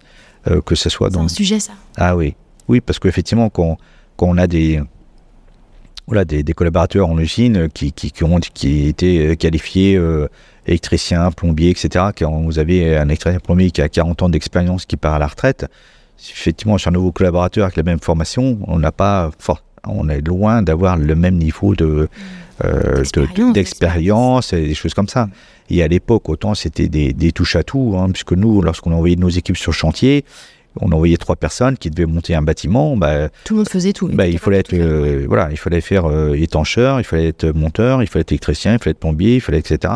Alors c'était que des petits raccords, mais il y a quand même des, métiers qui commandent certaines qualifications, mais il fallait toucher un petit peu à tout. Aujourd'hui, c'est un peu plus compliqué d'avoir quelqu'un qui a les qualifications qui, qui est assez transverse. Vous avez quoi comme solution pour ça c'est, ce que vous en avez C'est de la formation interne. Bah, c'est d'ouvrir une école de, formation Cugno, une école de formation où effectivement euh, les gens ils ont une qualification principale qui est leur métier, hein, donc euh, menuisier, plaquiste, euh, carreleur, plombier, tout, tout, tout, ce qu'on veut, mais qui, qui est aussi également qu'on puisse former d'une manière transverse. Hein, j'ai ma, ma, ma, profession, mais je, je sais que si je peux donner un coup de main au menuisier, alors je ne suis pas le spécialiste de menuiserie, mais je peux donner un coup de main au menuisier, je peux donner un coup de main etc., lors des opérations de, montage. Il faut être euh, polyvalent. Euh, en quoi, selon toi, euh, l'innovation a jalonné le parcours de l'entreprise Cugno Ça a quand même commencé, on l'a dit tout à l'heure avec ton papa, qui a quand même été innovant dès le démarrage, une, une, forme d'innovation en tout cas. est-ce que c'est, comment tu vis ça? Comment est-ce que ça a marqué le parcours de l'entreprise? Ouais, ça a été toujours euh, très fort, hein. euh, toujours cette volonté. Euh, je me souviens que quand j'avais 18-20 ans, j'ai fait salon professionnel bâtiment et intermat. j'étais étudiant, j'étais passé quelques jours sur ces salons. Et mon père à l'époque, donc j'avais 20 ans, donc c'était en 84, c'était de, montrer la valeur ajoutée du, du bâtiment. C'était, on passait déjà dans dans ce monde industriel. Donc, on sortait du, enfin, on continue le BTP, on l'a jamais abandonné, mais on passait sur une vision industrielle, sur une, vision à valeur ajoutée. Et c'était toujours, euh, mon père n'était jamais satisfait de, de, de, de ce qu'il avait. Il fallait toujours aller plus loin, plus mieux, être le, le, plus beau, d'avoir le plus beau bâtiment, les choses comme ça. Donc c'est vrai que et même aujourd'hui, si on fait des belles choses, on doit continuer à se, se, développer. Donc c'est voilà, c'est un ADN qui nous a été transmis de, de continuer à se développer. À partir du moment et où effectivement, si on ne se développe pas, on reste on est, il va y avoir un vide. la nature a horreur de vide, l'économie a horreur de vide. Donc si c'est pas vous qui le faites, c'est quelqu'un d'autre qui, qui, qui, va le faire. Donc ça oblige à se renouveler à chaque fois et de réinventer le, monde et qu'est-ce qu'on peut faire mieux? Et ce qu'on a fait aujourd'hui, ah bah oui, quand les gens viennent ici, bah ouais, c'est une belle salle, etc. Bah voilà, ça c'est quelque chose qu'on faisait pas il y a cinq ans, que maintenant on est capable de, de, de faire. Donc on voit que ça, ça a un sens et que ça donne, ça, ça avance. Oui. Euh, on est sur un territoire, euh, je voudrais qu'on revienne sur l'idée de la, Vendée, du territoire, du réseau. Euh, ça signifie quoi pour toi d'être vendéen? Est-ce que ça a une signification particulière d'ailleurs? Quel goût ça a? Quel goût ça? C'est un petit peu... Bah, c'est une, une, fierté hein, d'être ici dans, dans, le monde que, que, que l'on est et se dire on a plutôt la chance d'être sur notre territoire, qu'on voit effectivement aujourd'hui euh, euh, ce que c'est d'un point de vue économique, d'un point de vue euh, social. c'est quand même montré beaucoup en exemple sur beaucoup de choses, que ce soit à tous les niveaux. Quand je vois un article dans le journal Ouest France qui, note les, taux de pauvreté sur l'ensemble des départements de, de France, ben, les Pays de Loire sont dans la région où effectivement il y a le moins de taux de, de pauvreté, et c'est en Vendée où il y a le moins de taux de pauvreté également. Est-ce qu'il y a une corrélation par le fait qu'on ait également un, département dans lequel il y a un des plus faibles taux de, de, chômage. et parfois ce sera un territoire d'être à 3%, les Herbiers, Montaigu ou autres, euh, ça montre qu'effectivement on, est un département un petit peu unique. Et si effectivement quand on va à l'extérieur, les gens nous, nous le disent, hein, j'en parlais un petit peu tout à l'heure, donc ça donne une fierté, se dire que je peux travailler dans mon territoire, ok, je peux vivre dans mon territoire, je peux passer euh, des vacances dans mon territoire. Alors, de temps en temps, on va ailleurs, hein, il n'y a pas de souci, mais on est bien ici. Ok, je suis à La Roche-sur-Yon, euh, voilà, j'ai un à terre au Sable d'Olonne, et eh bien, euh, en moins d'une demi-heure, je suis là-bas et je suis ailleurs. Mmh. Ok, je n'ai pas besoin de prendre l'avion pour aller à, l'autre bout de la France ou de la planète pour être bien. dans mon territoire, je peux être bien. Donc, je peux être bien professionnellement, euh, j'ai une vie sociale, familiale, euh, euh, amicale, professionnelle. Et voilà, tout ça, ça, ça, ça vit ensemble. Et c'est équilibré. Ouais, c'est équilibré. On a vraiment tout. Enfin, à mon avis, bon, sûrement d'autres ont également la, même chose. Hein, en Bretagne, je veux dire, dans d'autres départements, en montagne, etc. Hein, chacun peut avoir son, son bonheur. Et c'est tant mieux. Mais c'est ça le, le, plus fort, c'est d'avoir sur son territoire cette, cet entrepreneuriat vendéen qui est quand même très très fort. Euh, grâce au, réseau, euh, bon, réseau Entreprendre Vendée bien sûr, hein, mais d'autres euh, autour de, de l'APM et, plein d'autres encore, hein, du, du, CGD, voilà, du, du Cobati et d'autres d'autres choses, plein de plein de réseaux qui existent, qui fait qu'on peut exister, on n'est jamais tout seul en Vendée, et ça c'est vraiment une force. Justement, tu évoques euh, les réseaux. Toi, tu es un homme de réseau. On te voit dans beaucoup de réseaux. Tu es présent.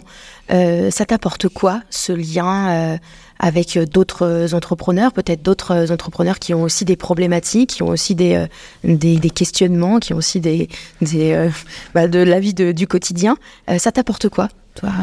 Bah, ça, apporte de, l'échange, de, de, la réflexion, de, de l'échange, de la communication, de je sais que donc on est dans, dans à l'APM, parfois on, certains posent certaines problématiques. Tu es encore euh, adhérent à l'APM. Oui. Et quand on est euh, dedans euh, pour une problématique posée, on pense que voilà, on, a la bonne solution parce que eh bien on s'aperçoit que en faisant le, tour de, table avec 20 chefs d'entreprise, tout le monde n'a pas la même vision, la même perception, on n'a pas la même solution, et que quand on ressort de, de ça, eh ben, on a une vision qui est plus élargie et que le jugement qu'on pouvait avoir à l'origine peut être modifié amélioré, mmh. effectivement, et sûrement plus pertinent euh, en partageant avec euh, euh, des, des, gens qui sont dans le même, qui ont les mêmes problématiques. On en ressort plus fort. À mon avis, on en ressort plus fort. Mmh, plus grandi. Plus grandi, plus fort. Là, tout à fait. C'est quand même pertinent. Ça, c'est. On, dit souvent qu'un entrepreneur seul est un entrepreneur en danger. Ça te, ça te parle, ça? Oui, oui, je, je le pense réellement.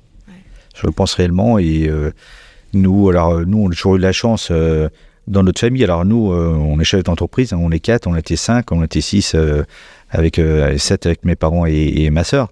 Et, c'est le partage. Comme je dis, on, voilà, on a une trajectoire, on sait où on veut aller, mais même nous, parfois, sur une trajectoire, on peut penser un petit peu différemment et c'est le fait de discuter. Et ça, on le retrouve à l'extérieur de la même manière. C'est vraiment une force, c'est de discuter avec les gens et de, partager. Ensuite, on prend sa décision. Hein, euh, euh, pour avoir effectivement assisté à une conférence APM avec le général euh, de, Villiers, hein, c'était au Puy du Fou, il y avait tous les clubs APM, donc il nous parlait de comment, comment il était, lui, eh bien, il écoutait, voilà, lui c'était le chef d'état-major quand il était dans ses dans ces dans ces, ces, ces, périodes de, de, de, de commandement, euh, eh bien, j'écoute, euh, oui, j'écoute euh, voilà, mon officier qui me dit, voilà, comment, voilà comment je veux faire, voilà comment je veux faire, voilà comment je veux faire. Il écoute tout le monde et après, il, il prend une décision et il tranche. Voilà. Et, après, c'est lui qui est le décideur final. Voilà. Mais il, il, fonce pas tête, tête baissée sur, sur, sur quelque chose. Non, il, il partage euh, avec, euh, ses, euh, ses, avec son, son, son team d'officiers. Et après, il prend sa décision et il emmène tout le monde autour. Mais c'est quelque chose qui est partagé, etc. Et c'est important pour nous. C'est ce qu'on fait nous aussi en, en interne. et c'est ce que je vois également qui, qui fonctionne plutôt avec ça. Oui. justement, tu évoques la notion de décision. décider, ça n'est pas rien. Et je crois que c'est euh, une, des, grandes missions du chef d'entreprise de, à un moment ou un autre, trancher, décider et, prendre euh, la décision euh, de telle ou telle trajectoire. c'est quoi, toi, ton lien, rapport à la décision, même si tu l'as un peu expliqué tout à l'heure vous prenez des décisions ensemble et vous vous y tenez ensuite derrière. C'est facile de décider? Oui, je pense que c'est facile de décider. Après, une fois que la décision est prise, euh, c'est le rôle du, leader, hein, c'est de décider et d'emmener tout le monde derrière soi. C'est pas de, de, filer, de tracer et que voilà les, collaborateurs restent derrière. Non, c'est d'emmener, donner un sens à, tout ça, c'est d'emmener tout le monde, prendre une décision et on y va. C'est ce qu'on fait à chaque fois qu'on décide d'un plan stratégique euh, qui est atteignable, réalisable. Et, c'est super important. Mais à un moment, voilà, il faut prendre une décision et la décision elle doit être prise en connaissance de cause de, du, partage euh, des, autres, euh, des achats, de la production, euh, du, projet, de, du, RH, de, la finance, qui fait que derrière, on sait qu'on peut y aller. Mais en tout cas, c'est le rôle également de, voilà, de, définir une stratégie et de, de, l'amener à bout. Est-ce qu'il y a un leader chez Cugno Il y a quatre leaders. Il y a quatre leaders. Oui. On est vraiment sur, un, collectif. Euh, et le collectif, à chaque fois qu'on a fait des développements, bah, c'est des décisions qui ont été prises à quatre, qui ont été faites, parfois quelques échecs, des, semi-échecs, parfois effectivement, on a lancé des choses, ça n'a pas marché, bah, on revient en arrière, c'est pas grave, on passe à autre chose. Et puis ce qui n'a a pas fonctionné il y a quelques années, peut-être fonctionnera plus tard, donc on, on verra bien. Selon toi, est-ce qu'il y a un ou des incontournables pour être entrepreneur? Comment on devient entrepreneur? Est-ce qu'on est entrepreneur? Est-ce qu'on, est-ce que ça, ça, se travaille? Est-ce que ça, est-ce qu'on devient entrepreneur? Comment? Bah, il faut quand même avoir, je pense, une petite, euh, voilà, quelque part, un petit ADN, un, petit grain de folie, parce qu'effectivement, euh, voilà, on, est tous de, la même manière. Est-ce comment on devient entrepreneur Parce qu'on a une idée, parce qu'on a envie de faire les choses différemment, d'être euh, voilà, c'est son, son, propre patron, de se dire euh, ouais, je vais avoir ma boîte, je vais être, euh, j'ai une idée, je vais essayer de, de, de l'amener au bout. Donc, on est entrepreneur, peut-être, peut-être pas, et sûrement un ADN quelque part, mais on, peut le, le, le, devenir à partir du monde, on a une bonne idée. Ce que je sais, c'est qu'aujourd'hui, quand vous êtes jeune et entrepreneur, vous avez beaucoup, vous avez beaucoup de possibilités d'être aidé par des différents réseaux. Euh, pour créer sa boîte, euh, que ça soit en mode start-up, euh, en mode artisan, en mode PME, en mode autre. Aujourd'hui, il y a quand même des facilités d'être accompagné, d'être aidé, de trouver des, des, financements. Alors forcément, hein, c'est ça va peut-être se tendre un petit peu, puisque aujourd'hui, le, les, financements, on a vécu quelques années où effectivement les, les, les finances ne, valaient pas grand-chose. Aujourd'hui, les gens vont sûrement être un peu plus attentifs. Le monde de la finance, mais euh, euh, il y a possibilité de, de, de, trouver. Réseau Entreprendre est effectivement est une solution, hein, de, de trouver des, financements, des gens pour vous aider. et le l'avantage du, réseau Entreprendre, c'est qu'effectivement, c'est non pas seulement un financeur, mais ça amène également une expertise professionnelle, humaine, relationnelle pour le réseau, le fameux réseau. Pour le, pour le fameux réseau. Hein, chaque promo, dans chaque promotion, il y a entre 20 et 25 jeunes chefs d'entreprise euh, qui vont euh, développer euh, leur boîte, mais qui vont pouvoir également partager les mêmes problématiques autour de, soirées, d'animations avec différents thèmes où chacun peut aborder effectivement sa, problématique. Donc c'est l'important, c'est d'être effectivement épaulé autour de, ça. Ça t'apporte quoi, toi, toi, le réseau Entreprendre dans lequel tu es quand même très investi? Tu suis sans doute même des lauréats. ça t'apporte quoi, toi, personnellement? Bah, ça permet de, de, de, rester toujours euh, en mouvement, de rester euh, mmh. à l'écoute, à l'écoute, de voir euh, ce qui fonctionne, ce qui fonctionne pas, d'aider, puis de, de, redonner un petit peu nous ce que ce qu'on a eu quand on était jeune ou nous notre réseau était peut-être familial, hein, on a trouvé des, des, solutions en interne, mais voilà, on peut aussi le, le partager. Là, il arrive un moment où on se dit, bah, on doit partager également avec les autres. Et puis, faire vivre ce, ce territoire, c'est aussi important. Euh, et le réseau y participe. Tu sais, euh, souvent on dit qu'une idée ne vaut rien. Euh, c'est la conception de cette idée, la mise dans la matière de cette idée qui, elle, vaut quelque chose. D'ailleurs, je crois qu'on peut même pas déposer une idée. Donc, c'est dire si. quand on est entrepreneur et qu'on a une idée, qu'est-ce qu'on peut bien en faire? Bah, c'est essayer de, la mettre en application. Là, essayer de la mettre en application, c'est effectivement la, la, la maturer, c'est euh, euh, la, la, faire vivre, euh, la maturer, l'expérimenter un petit peu autour de soi dans un petit, un petit réseau restreint.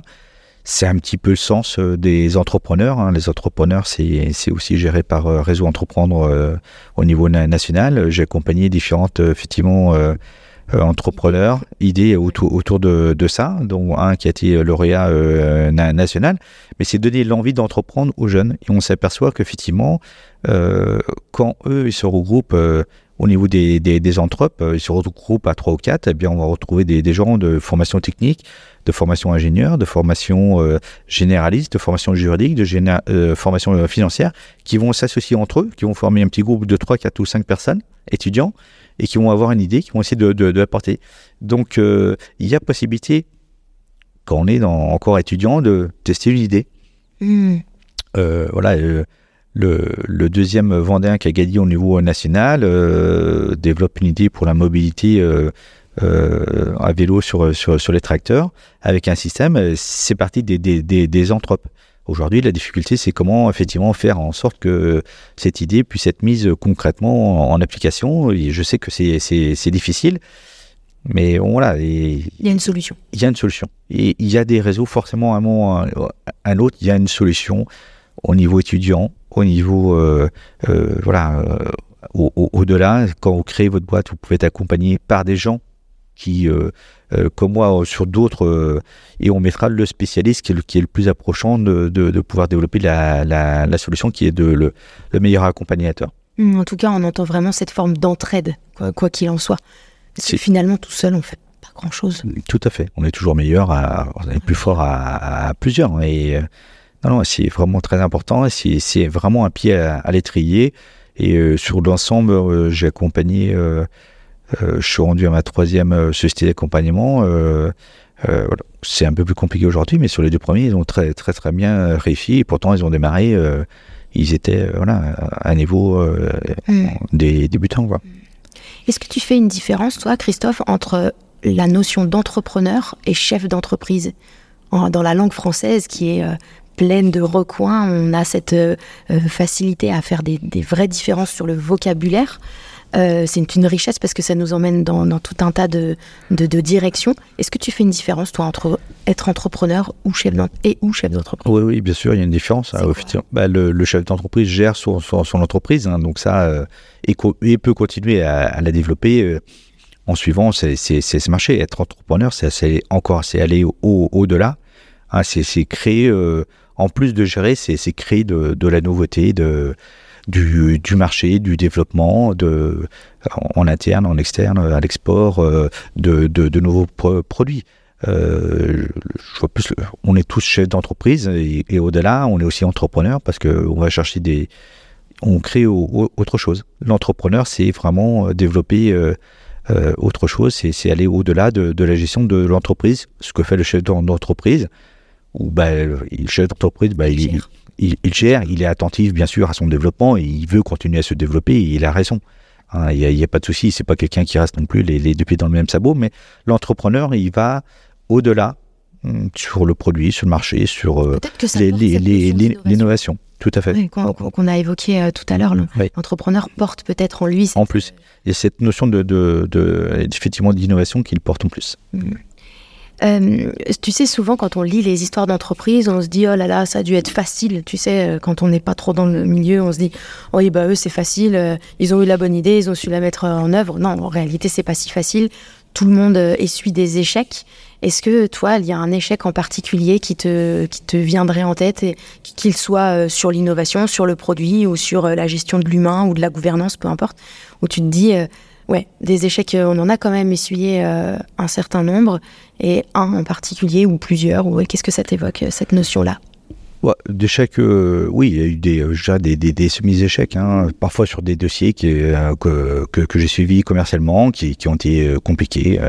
J'en ai eu un avec un centre hospitalier dans le sud-est de, la France où voilà, on a réalisé une très belle prestation et voilà, on s'est fait pénaliser à la fin sur, sur une notion, on pensait que il y avait un point qui avait été fermé, qui était clos, qui est réapparu une fois la, réception faite, et, et ça a été compliqué euh, à, finaliser. Au final, on, a perdu euh, sur ce dossier au, juridique, mais il n'empêche que voilà, euh, autant le, client était satisfait sur la prestation, qu'il nous a topé une fois le, le dossier réalisé, qu'il est revenu sur un point juridique, qui n'a pas eu qui n'a pas eu d'impact sur lui, mais voilà, ça a été pour moi un dossier assez difficile. C'était un semi-échec. Et puis, euh, dans le monde de la construction où, on est aujourd'hui, où on a lancé une filiale Cité d'Aisne dédiée à l'habitat, qu'on voulait euh, beaucoup dédié à l'habitat euh, collectif, individuel. Là aussi, on continue à travailler avec. Ça n'a pas été complètement réussi. Hein, c'est pas, voilà, c'est, vrai que c'est pas un échec, c'est pas quoi, été complètement réussi, abouti. Et toujours un petit peu, voilà, ce ressentiment de dire, c'est con parce qu'on, voilà, on continue à travailler un petit peu hein, sur l'habitat collectif, ça, fonctionne très bien, mais sur ce type d'habitat plutôt individuel, ça fonctionne beaucoup moins bien. Et on voit aujourd'hui que ça redevient tendance, que ça revient. Donc on, a peut-être été une petite euh, dizaine d'années un, petit peu trop en amont du, marché. Et aujourd'hui, ben, beaucoup de solutions reviennent sur ce principe-là, qui sont pas encore suffisamment abouties, qui restent encore à, faire effectivement euh, euh, leur preuves, mais en tout cas je pense qu'aujourd'hui, c'est voilà, on en parle au niveau de, des, différents ministères, au niveau des grands aménageurs, au niveau des, bailleurs sociaux, etc. Donc euh, voilà, ce qu'on n'a pas réussi il y a peut-être dix ans, euh, peut-être que dans, dans la prochaine décennie, on sera un peu plus abouti, on arrivera à, mieux faire. Et globalement, quel est ton regard sur l'échec, sur cette notion-là euh, de Est-ce que quand on entreprend, est-ce qu'il est selon toi important de positionner l'échec comme une éventualité? Après, tout dépend de ce qu'on met derrière cette notion d'échec aussi, c'est peut-être ça ah, Il y aura forcément des, notions d'échec, quel que soit leur, moment. Dire, dans, l'histoire de la société, euh, mon père a eu aussi des, échecs sur, des chantiers, sur des, euh, voilà, des diversifications dans les années 80. Donc, il y avait eu une gamme qui avait été lancée sur le, le mobilhome. Hein. c'est pareil, de la même manière. Euh, on avait un très bon produit, sauf que financièrement, par rapport au marché, c'était seulement trop, trop élevé. Donc, ça a fonctionné 2, 3, 4, 5 ans. Et puis après, on, a arrêté, on est reparti sur autre, chose. Bon, bah, c'est pas grave, j'ai eu une expérience, il y a un savoir-faire, ça n'a pas fonctionné ça n'a pas empêché euh, voilà, de l'entreprise de continuer à se développer. Donc euh, oui, l'échec à un moment, euh, je veux dire, sur 40 ans de vie professionnelle, celui qui, qui va jusqu'au bout sans, sans, échec, oui, il n'est pas né. Hein. il n'est pas né. Bon, l'important, c'est de, de, à un moment, c'est de se dire stop, j'arrête les, les, freins et je repars sur autre chose. Et c'est ce que fait beaucoup de, de, de, de sociétés, quelles qu'ils soient. J'ai des exemples, de multiples exemples de, chefs d'entreprise qui, qui ont eu ça à un moment ou à un autre à partir du moment où ça ne met pas en péril euh, la, société, c'est normal de pouvoir tester euh, à un moment des, solutions. Le marché n'est pas mûr et, et bien, il, faut, savoir à un moment euh, mettre un petit peu les choses en, en attente et puis repartir de nouveau quelques années après. J'aime bien cette idée euh, de rebondir derrière et que finalement l'échec en soi n'est pas le problème. Ça me rappelle une citation. Alors je sais, je vais pas m'avancer sur le, comment dire, celui qui a dit ça, mais je crois que c'est un musicien. Et il me semble que c'est Armstrong. Mais euh, à voir quand même, lui, il évoquait euh, cette idée que quand tu fais une fausse note en musique, euh, c'est pas la note qui est fausse, c'est celle que tu vas jouer après qui va donner la tonalité à cette note et à savoir si elle va être juste ou fausse selon comment elle va sonner à l'oreille. je trouve ça assez intéressant, ça revient exactement à ce que tu dis. Finalement, l'échec, ok, on va se casser la figure à un moment ou à un autre. Qu'est-ce qu'on en fait derrière? Exactement, ce que tu dis, c'est totalement véridique. Donc au, dernier euh, congrès national de, de l'APM qui avait lieu à Nantes, effectivement, il y a eu effectivement quelque chose, euh, un atelier qui a été fait, une plénière qui a été faite avec ça. Donc euh, il y avait, il, me semble, il y avait effectivement un, groupe de jazz ah. où effectivement ils étaient plusieurs à, à faire leur musique et ils expliquaient effectivement les, les, les, parallèles parfois par rapport aux vies professionnelles, etc. Et c'est exactement ce que, ce que tu dis, c'est euh, oui, parfois il y a une fausse note et c'est les autres qui rattrapent. À chaque fois, c'est les autres qui rattrapent, qui remettent. Euh, euh, et c'est, on sent effectivement, on est un petit peu dans le même, dans le même monde. Hein, on a des visions différentes, on peut faire une erreur, mais il y a les autres qui sont là pour rattraper on a vraiment Alors, cette, j'adore ce parallèle avec euh, la note bleue puisque euh, moi mon entreprise s'appelle Blue Note et c'est pas pour rien. Euh, c'est parce qu'en fait dans la musique blues et la musique jazz la note bleue c'est la note qui est dissonante dans la gamme et qui en fait porte en laine une forme de nostalgie une, espèce de sentiment et d'émotion un peu voilà un peu nostalgique c'est vraiment ça et qui est a priori dissonante. Mais dans le dans la, sonorité finalement que va donner cette musique euh, jazz et blues, ça a une sonorité particulière qui fait que on la reconnaît, qui fait qu'on l'aime et qui fait que c'est joli à l'oreille. Et euh, moi j'aime bien faire ce parallèle-là entre la note bleue et les notes bleues finalement qu'on porte peut-être tous en nous à un moment ou à un autre, peut-être même dans, dans nos groupes et où on a une dissonance en nous, peut-être dans nos équipes des dissonances, mais que la globalité reste quand même harmonieuse. Alors effectivement, c'était ça, c'était que nous, effectivement, cette fausse note, on ne l'aperçoit pas. C'est-à-dire que moi, euh, moi quand, quand ils jouaient, j'écoutais ce, ce, morceau de jazz, je disais, ah, c'est phénoménal, enfin, c'était extraordinaire. Et eux, à un moment, ils se regardent parce qu'il y en a un qui a fait une fausse note et l'autre qui, qui, alors, ils jouent en deux temps ou trois temps ou quatre temps, je ne sais pas tous les talents. Et c'est eux qui rattrapent la, la, la, note derrière et eux ils se regardent et ils nous ont dit comment ils fonctionnaient. Ils le sentent parce que de temps en temps, bon là, il y a, ça, ça, ça, arrive et voilà, c'est un regard et, et tout le monde se, remet et puis après il y a celui qui donne le, tempo quand même qui, qui, remet tout le monde dedans et, et ça c'est harmonieux. Voilà, et c'est harmonieux. Et nous on se rend pas compte et eux le, le spécialiste, euh, euh eux ils sont, ils le voient, ils l'entendent euh, tout de suite. Je trouve que le lien avec euh, le monde de l'entreprise et finalement nos vies au quotidien est, tout simplement pertinent bah, ce que je disais, voilà, c'est nous, euh, dans, notre vision, on est là, chacun son petit truc, puis de temps en temps on fait des, des petites erreurs, mais c'est pas grave, les autres euh, les, les, réparent. Quand sur un chantier, bah, une construction, à un moment, il y a effectivement une erreur, je sais pas, parce que de dessin, de, de commerce, d'achat, de, de, production, bah, c'est pas grave. L'important, c'est que le client au final, il ait le résultat. Hein, pour lui, ça soit transparent, que nous, on ait rattrapé le, le coût. Donc ça peut arriver. L'important, c'est le rendu, qu'est-ce qu'on entend en tant que tout vient, que le bâtiment il est beau, il, est parfait. Voilà, c'est ça. Et c'est ça, c'est toutes ces forces cachées qu'on a derrière euh, en interne dans l'entreprise qui font que c'est harmonieux au, final pour le client. Mm. Euh, j'aimerais qu'on aborde ce sujet-là de euh, du management, qui a un grand mot aujourd'hui. C'est pas simple. Euh, c'est quoi, toi, ta vision globale du management au sein de l'entreprise? Je vois te sourire, donc ça veut dire beaucoup déjà. le management, alors nous, euh, on a le management, effectivement, chacun dans, dans, dans, voilà, dans, dans son quotidien. Moi, c'est plus sur la partie commerce. Euh, Jean-Yves achats, Patrice à la location, Eric euh, sur l'administration générale. Euh, voilà, donc chacun a sa manière de, fonctionner. Moi, je suis plutôt participatif. Hein, je, suis pas. on donne une trajectoire, on a des objectifs. J'emmène les chefs des ventes, les commerciaux, tout le monde autour, et c'est assez participatif dans la décision, dans dans l'affectation euh, des moyens, des secteurs, euh, euh, des résultats. On, le partage ensemble. On, partage, on définit, on tranche et après on y va. Et quand il y a des dossiers particuliers sur parfois je, je, je, je, mets les, mains dedans. bah, c'est pareil, on, on, analyse ensemble, les équipes travaillent, on se revoit et on, fait des, des arbitrages pour arriver à la, solution finale. Donc c'est toujours partagé. Hein, c'est jamais quand il y a une nouveauté, un secteur, un recrutement, des, choses comme ça, c'est partagé également avec les différents cadres au niveau du, management. Hein, c'est pas bien sûr à un moment on tranche, on choisit, euh, il y a une nouvelle candidature, euh, on a des visions, euh, on est plusieurs à avoir cette candidature, on partage et puis à un moment on prend une décision. Une fois que la décision est prise, c'est pris. Donc je, je, suis plutôt dans le participatif effectivement que dans effectivement la verticalité.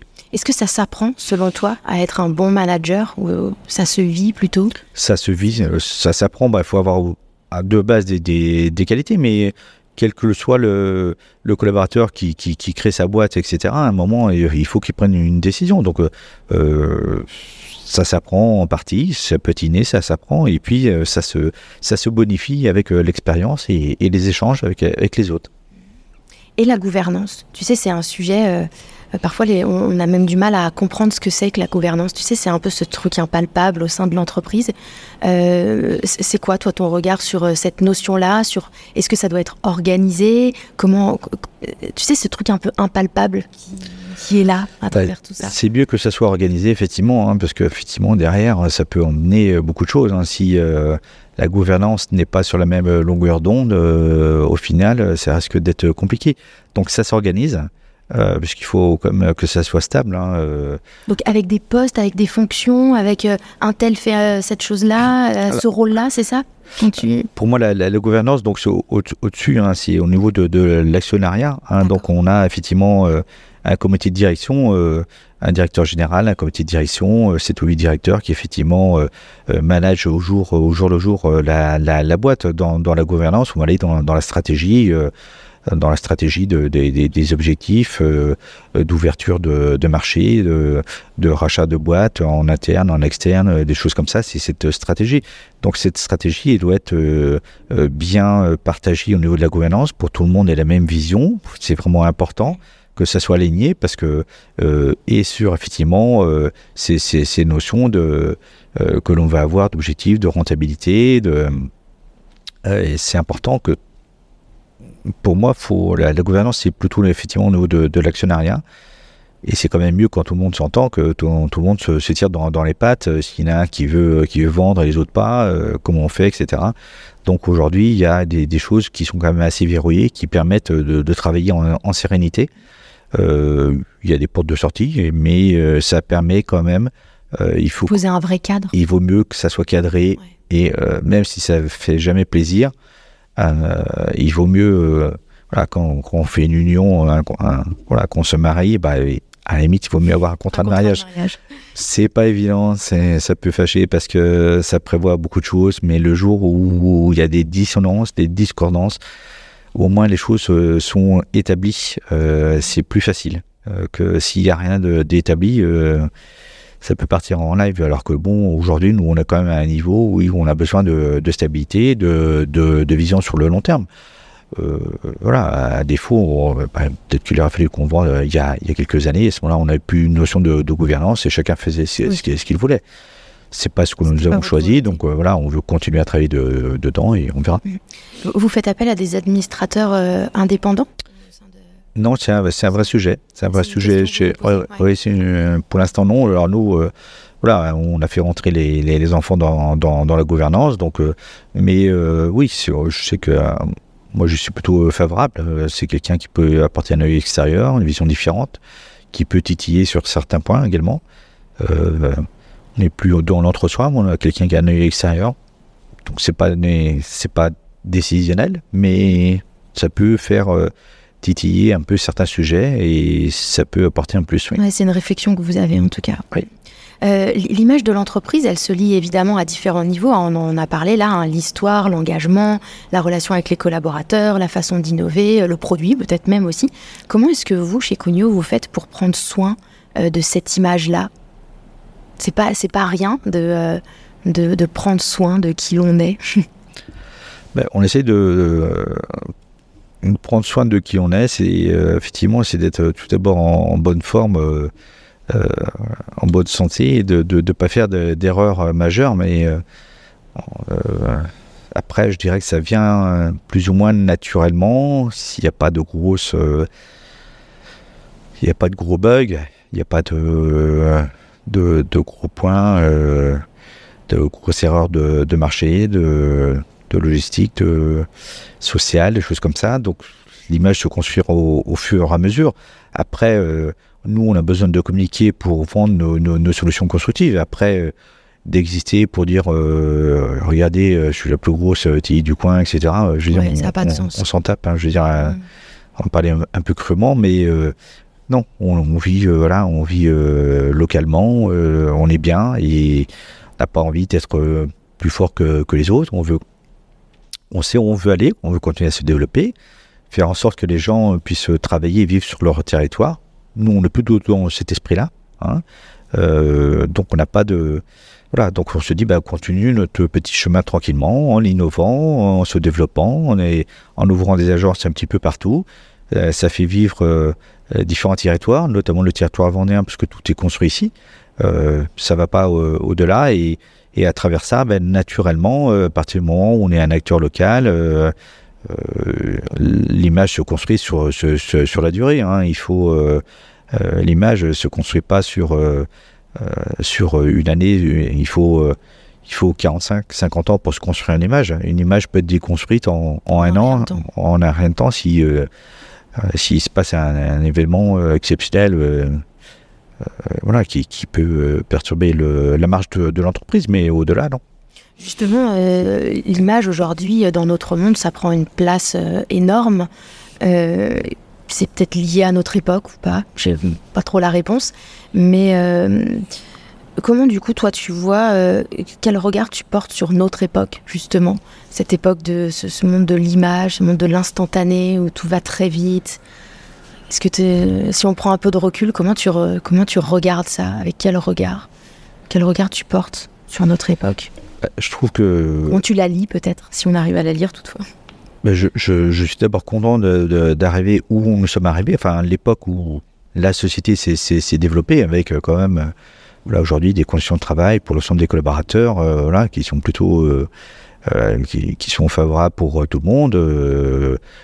voilà, on a des droits, on a des devoirs, mais Aujourd'hui, il y a un rendu, euh, voilà, on sait que voilà, les, gens font construire, etc. Que voilà, comme je vous disais tout à l'heure, le taux de chômage est faible, le taux de pauvreté est faible, donc tout le monde y trouve son compte, beaucoup sont propriétaires, donc je il y a une qualité de, vie qui était importante.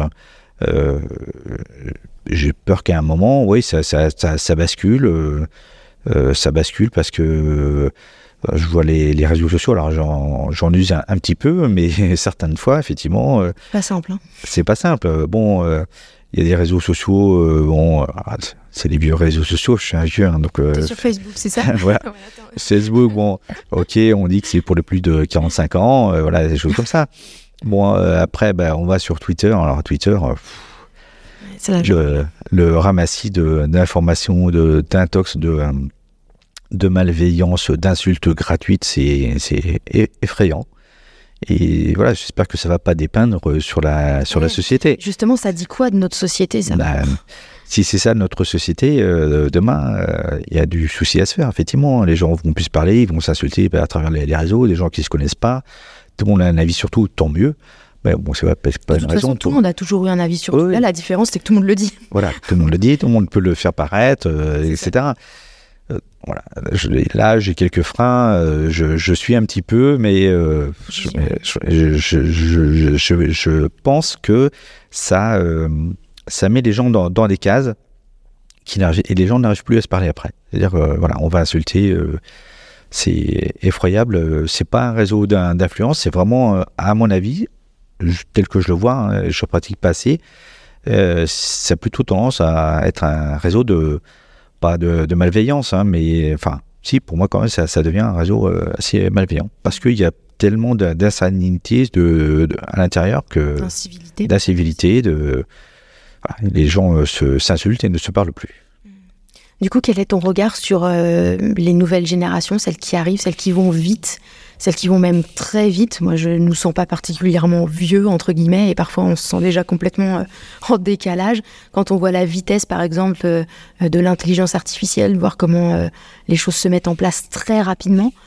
Qu'est-ce que, comment tu te positionnes par rapport à ça? Qu'est-ce que c'est quoi ton bah, C'est toujours pareil, c'est une innovation, donc je trouve que c'est plutôt bien. Après, c'est pas se faire déborder. Quand Internet est arrivé, euh, Internet, ça devait euh, rapprocher euh, les gens, euh, comme Facebook au début, ça doit rapprocher les gens, ça doit rapprocher, faire que tout le monde ait la même communication. L'intention est pas mal. Voilà, et tout le monde aura la liberté de faire, d'accéder, etc. Bon, on se rend compte que certains pays le, le, ferment, la Chine et, autres, hein, les, les, pays totalitaires et que en fait bah, c'est toujours défié quoi forcément euh, l'usage qui, est vertueux au début, euh, voilà, c'est dévié.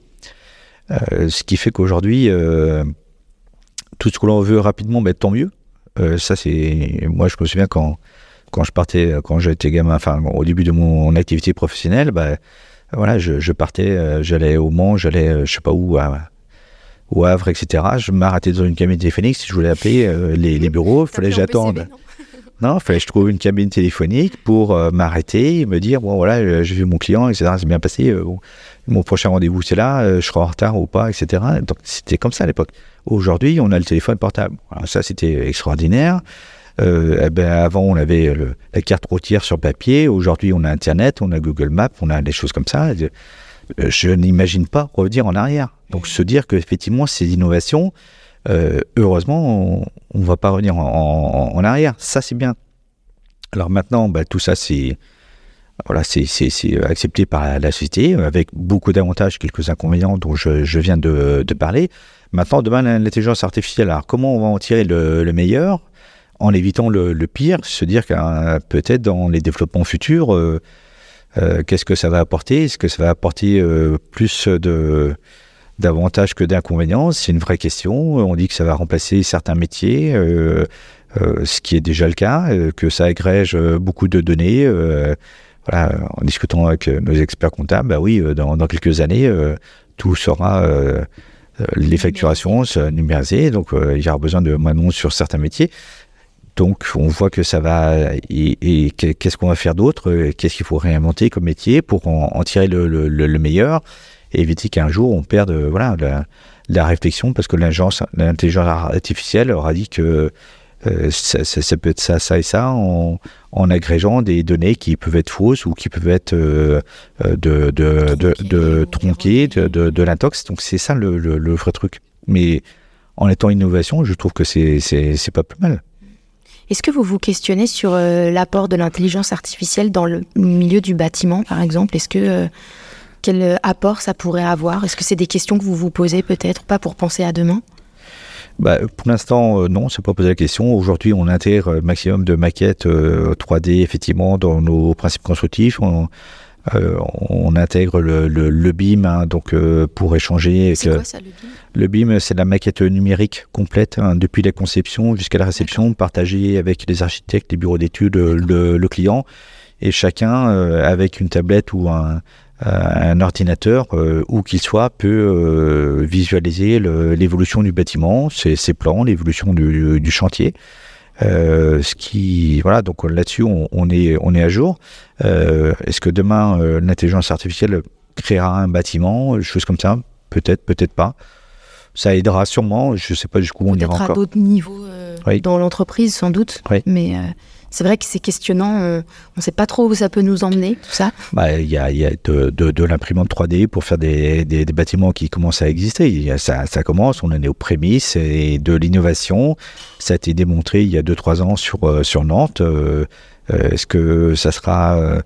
ce que ça sera le, mode constructif de demain, ça sera sûrement différent. En tout cas, le, monde évolue. On voit que dans le monde de la construction, voilà, les gens sont sûrement de moins en moins propriétaires, mais plus euh, locataires. Ça sera l'usage du bâtiment et pas la, propriété. C'est des tendances qui commencent à arriver. Est-ce que vous ressentez ça déjà? Non, pas pas, pas, nous. Nous, on est essentiellement en B2B, hein, donc on est directement auprès des professionnels, euh, des collectivités, des professionnels. On est très peu auprès du particulier, donc on n'a pas encore cette, cette mmh. notion-là.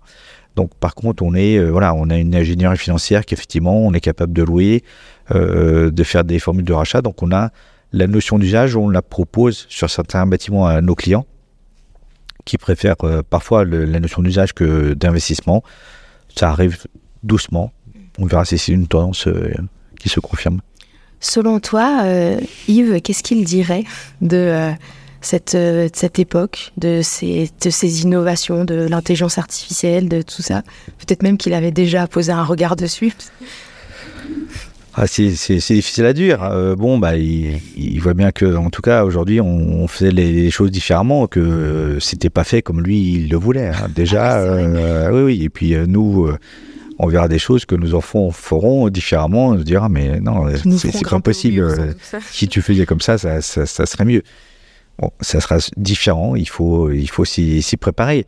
Euh, lui, non, c'était plus euh, sur toutes ces évolutions. Je pense qu'il était assez ouvert. C'est plus sur effectivement euh, le management des collaborateurs qui était mm. différent, où lui, bon, était, c'était une verticale, hein, donc à l'ancienne. C'était à l'ancienne hein, le management comme ça, et il l'a toujours dit, et que aujourd'hui, il, ne pourrait pas manager comme on pourrait manager aujourd'hui, hein, ou à l'époque. On pouvait engueuler un collaborateur et puis le lendemain c'était terminé. Aujourd'hui, vous, engueulez un collaborateur, le lendemain il est parti. Quoi. Je veux dire, c'est, c'est, peu la, la, la, même chose. Donc voilà, on fait avec, on a évolué nous aussi avec notre société. Je me souviens qu'à l'époque, quand j'ai débuté, oui, j'ai pris des responsabilités. Bah oui, parfois, j'engueulais certains collaborateurs. Oui. Mm. Et aujourd'hui, je, ça serait ce qu'on a, ce qu'on a, ce que j'ai fait il y, a, il y a 30 ans, c'est totalement impossible aujourd'hui. Ouais, donc tu t'es adapté. Euh, oui. Et, comment il a et comment il a jugé, enfin euh, comment il a regardé cette adaptation que vous avez faite Parce qu'il a vu ça sous ses yeux en fait. Oui. Bah, euh, pas sur, sur cette partie management, pour lui, c'était. C'était très compliqué bah, il, ne pouvait pas le vivre. Il n'était pas comme ça, il n'était pas formé comme ça, donc c'était pas possible pour lui de. Aujourd'hui, si quelqu'un fait une connerie, bon bah, on lui explique une fois, deux fois. Bon, bah, après, on va peut-être faire aller un peu plus loin, faire un avertissement. Mais non, à l'époque, mon père, c'était ça, tu corriges. Si c'est pas corrigé, c'est pas possible. C'était pas possible. Donc voilà, c'est différent. Il ne serait pas aujourd'hui en, en, mesure, enfin pas en mesure non, ça ne pourrait pas fonctionner. Hmm. Qu'est-ce qui t'inspire, toi, euh, Christophe, de façon euh, globale? Qu'est-ce que qu'est-ce qui te donne envie? Qu'est-ce qui te qu'est-ce qui te nourrit? Qu'est-ce qui me nourrit? Bah, Aujourd'hui, euh, au-delà de la famille dont, dont j'en ai déjà longuement parlé, c'est les valeurs du sport, de, la nature, du, plein air, c'est et du voyage. C'est envie de les valeurs du sport. On a, la chance d'avoir la Coupe du Monde de, rugby en France je vibre à, chaque match et euh, parfois je pousse avec la, mêlée, je, suis dedans, je, je partage euh, ces, valeurs ou de, l'engagement, de la solidarité, du combat, du, du, respect. Euh, même quand on perd, bah, c'est pas grave, on tape dans, la main de, l'équipe qui a, qui a gagné. c'est très fort.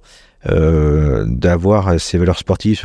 Alors je parle du rugby, hein, mais je préfère le rugby au foot, mais j'adore plein, plein d'autres sports du vélo, etc. Euh, quand, quand tout ça, ça, reste propre, bien sûr. Hein, on, voit euh, ce qui se passe, mais non, non, c'est la valeur du déplacement, de, de, l'effort, euh, de, de, la nature, d'avoir fait le, le, GR20, une partie du GR20 mm. le printemps dernier avec des, des copains. Ben, on en a chié, mais en même temps, ben, on s'est retrouvés et voilà, on on a pris des, des bières ensemble et puis euh, c'est euh, voilà une semaine inoubliable et voilà c'est pas besoin d'aller euh, passer 7 jours sur un transat à Miami ou, je ne sais où faire 5 7 jours de, de GR20 c'est des valeurs totalement différentes hein, d'effort de, de, soi de participation faut faut attendre tout le monde faut faut pas être devant tout ça donc il y a quand même un groupe hein, qui, qui, existe hein, on n'est pas en solo et c'est tout ça qui le voilà, c'est ça qui, qui, m'intéresse. Et si euh, si demain je prends un peu plus de recul, ça sera pour euh, oui pour voyager, pour euh, pour faire pourquoi pas. Enfin, si je, je veux le faire Saint-Jacques-de-Compostelle, mais j'ai envie de faire le tour du Mont Blanc, la Loire à vélo, partir dans des pays. partir dans un pays non pas pour 15 jours et je suis pressé parce que il faut que j'aille au point suivant pour oui, faire puis, une photo et voilà, etc. non je pour traverser le pays prendre du temps Respirer le pays. Respirer. Voilà ce que, ce que les jeunes font aujourd'hui. Hein, je fais un an le tour du monde. Bah, j'aurais peut-être attendu un petit peu, mais j'espère pouvoir le, faire à ma manière et avec le temps. Bon, tu devances certaines de mes questions euh, à venir, mais euh, euh, tu es athlétique, mais je, crois comprendre pourquoi. quand on fait le GR20, on se dit pas tiens, je vais partir et je vais faire le GR20. Ça demande de l'entraînement, de la passion. c'est pas rien. Donc, comment tu fais pour être en aussi bonne forme avec l'entreprise qui est qui a son poids malgré tout et la vie, nos vies qui ont aussi du poids, la famille, enfin tout ce qu'on a évoqué? Comment tu fais? Bah, J'essaie de, de, couper dès que je sors de, de l'entreprise, c'est de couper, euh, bon, chose que je ne faisais pas auparavant, hein. on était très très opérationnel, aujourd'hui on prend un peu plus de, de recul, de couper, bah, dès que je peux, euh, je vais euh, sur la côte, et sur la côte, eh bien, on voit aussi les copains, on fait tous les dimanches matins 50 km en VTT, on passe 3 ah heures. on roule, donc et c'est ça qui emmène, qui fait que voilà, ça, ça ouvre l'esprit. Alors moi, j'habite à Mouilleron, donc euh, quand je suis à Mouilleron, euh, j'ai la tête dans, l'entreprise. Je vais au Somme de l'Aune, je coupe, je vois la mer. Là, je, je, suis ailleurs. je passe euh, un jour et demi, deux jours où là, je, je suis ailleurs. J'ai vraiment besoin de, de, ça parce que c'est proximité, mais dès que j'arrive là-bas, bah, l'océan, voilà, ça, ça vit les bateaux, la mer, la plage, les randonnées, le, le VTT voilà, les, petits challenges entre copains et puis la bière à la fin. T'aimes bien le challenge, hein? Ah oui, ah, bah, bien sûr, quand on fait ça, euh, tout ça, c'est, euh, c'est, des sorties ensemble, mais euh, voilà, il y a toujours des petits trucs à la fin, ça, on accélère. Comment t'as préparé le, Tu t'es préparé pour le GR20 qui est quand même une sacrée aventure à différents niveaux? Bah, pour le GR20, j'avais euh, la chance de d'avoir fait, euh, de m'être inscrit en Ironman euh, ah en, en, équipe, en relais. Donc au niveau de la société, avec plusieurs collaborateurs, on avait deux de ça. Donc on avait. des Sables? Oui, oui. Alors moi, j'ai fait que le vélo. Hein. J'ai fait 90 km en vélo. Donc c'était au mois de, de, juillet. Donc j'ai commencé une préparation à partir de, du mois de mars-avril. Donc bah, je faisais du vélo trois fois par semaine.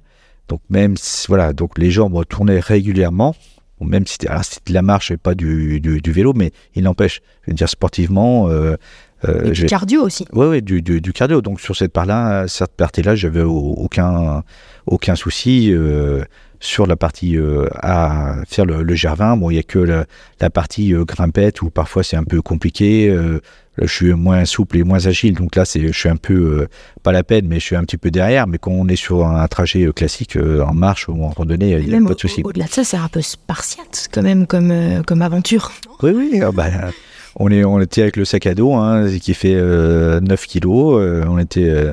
alors le soir, on dormait soit dans un gîte, soit parfois on a dormi dans, dans, dans un hôtel, mais voilà, on a eu des, des, conditions, on a eu des, des, des orages, ça a été à un moment, il faut prendre une décision, on y va, on n'y va pas. Euh, voilà, et, la population locale vous dit non, vous partez pas là parce que là, vous revenez pas. Là, il y a un mois, il y en a un, il a laissé une main parce qu'il s'est pris un coup de rage ou je, ne sais quoi. Donc il faut faire attention. Mais bon, après, on n'est pas tout seul. Il y a du monde. Bon, faut là aussi, il faut être raisonnable à un moment, ne, pas forcer euh, la, la nature. Le destin et la nature.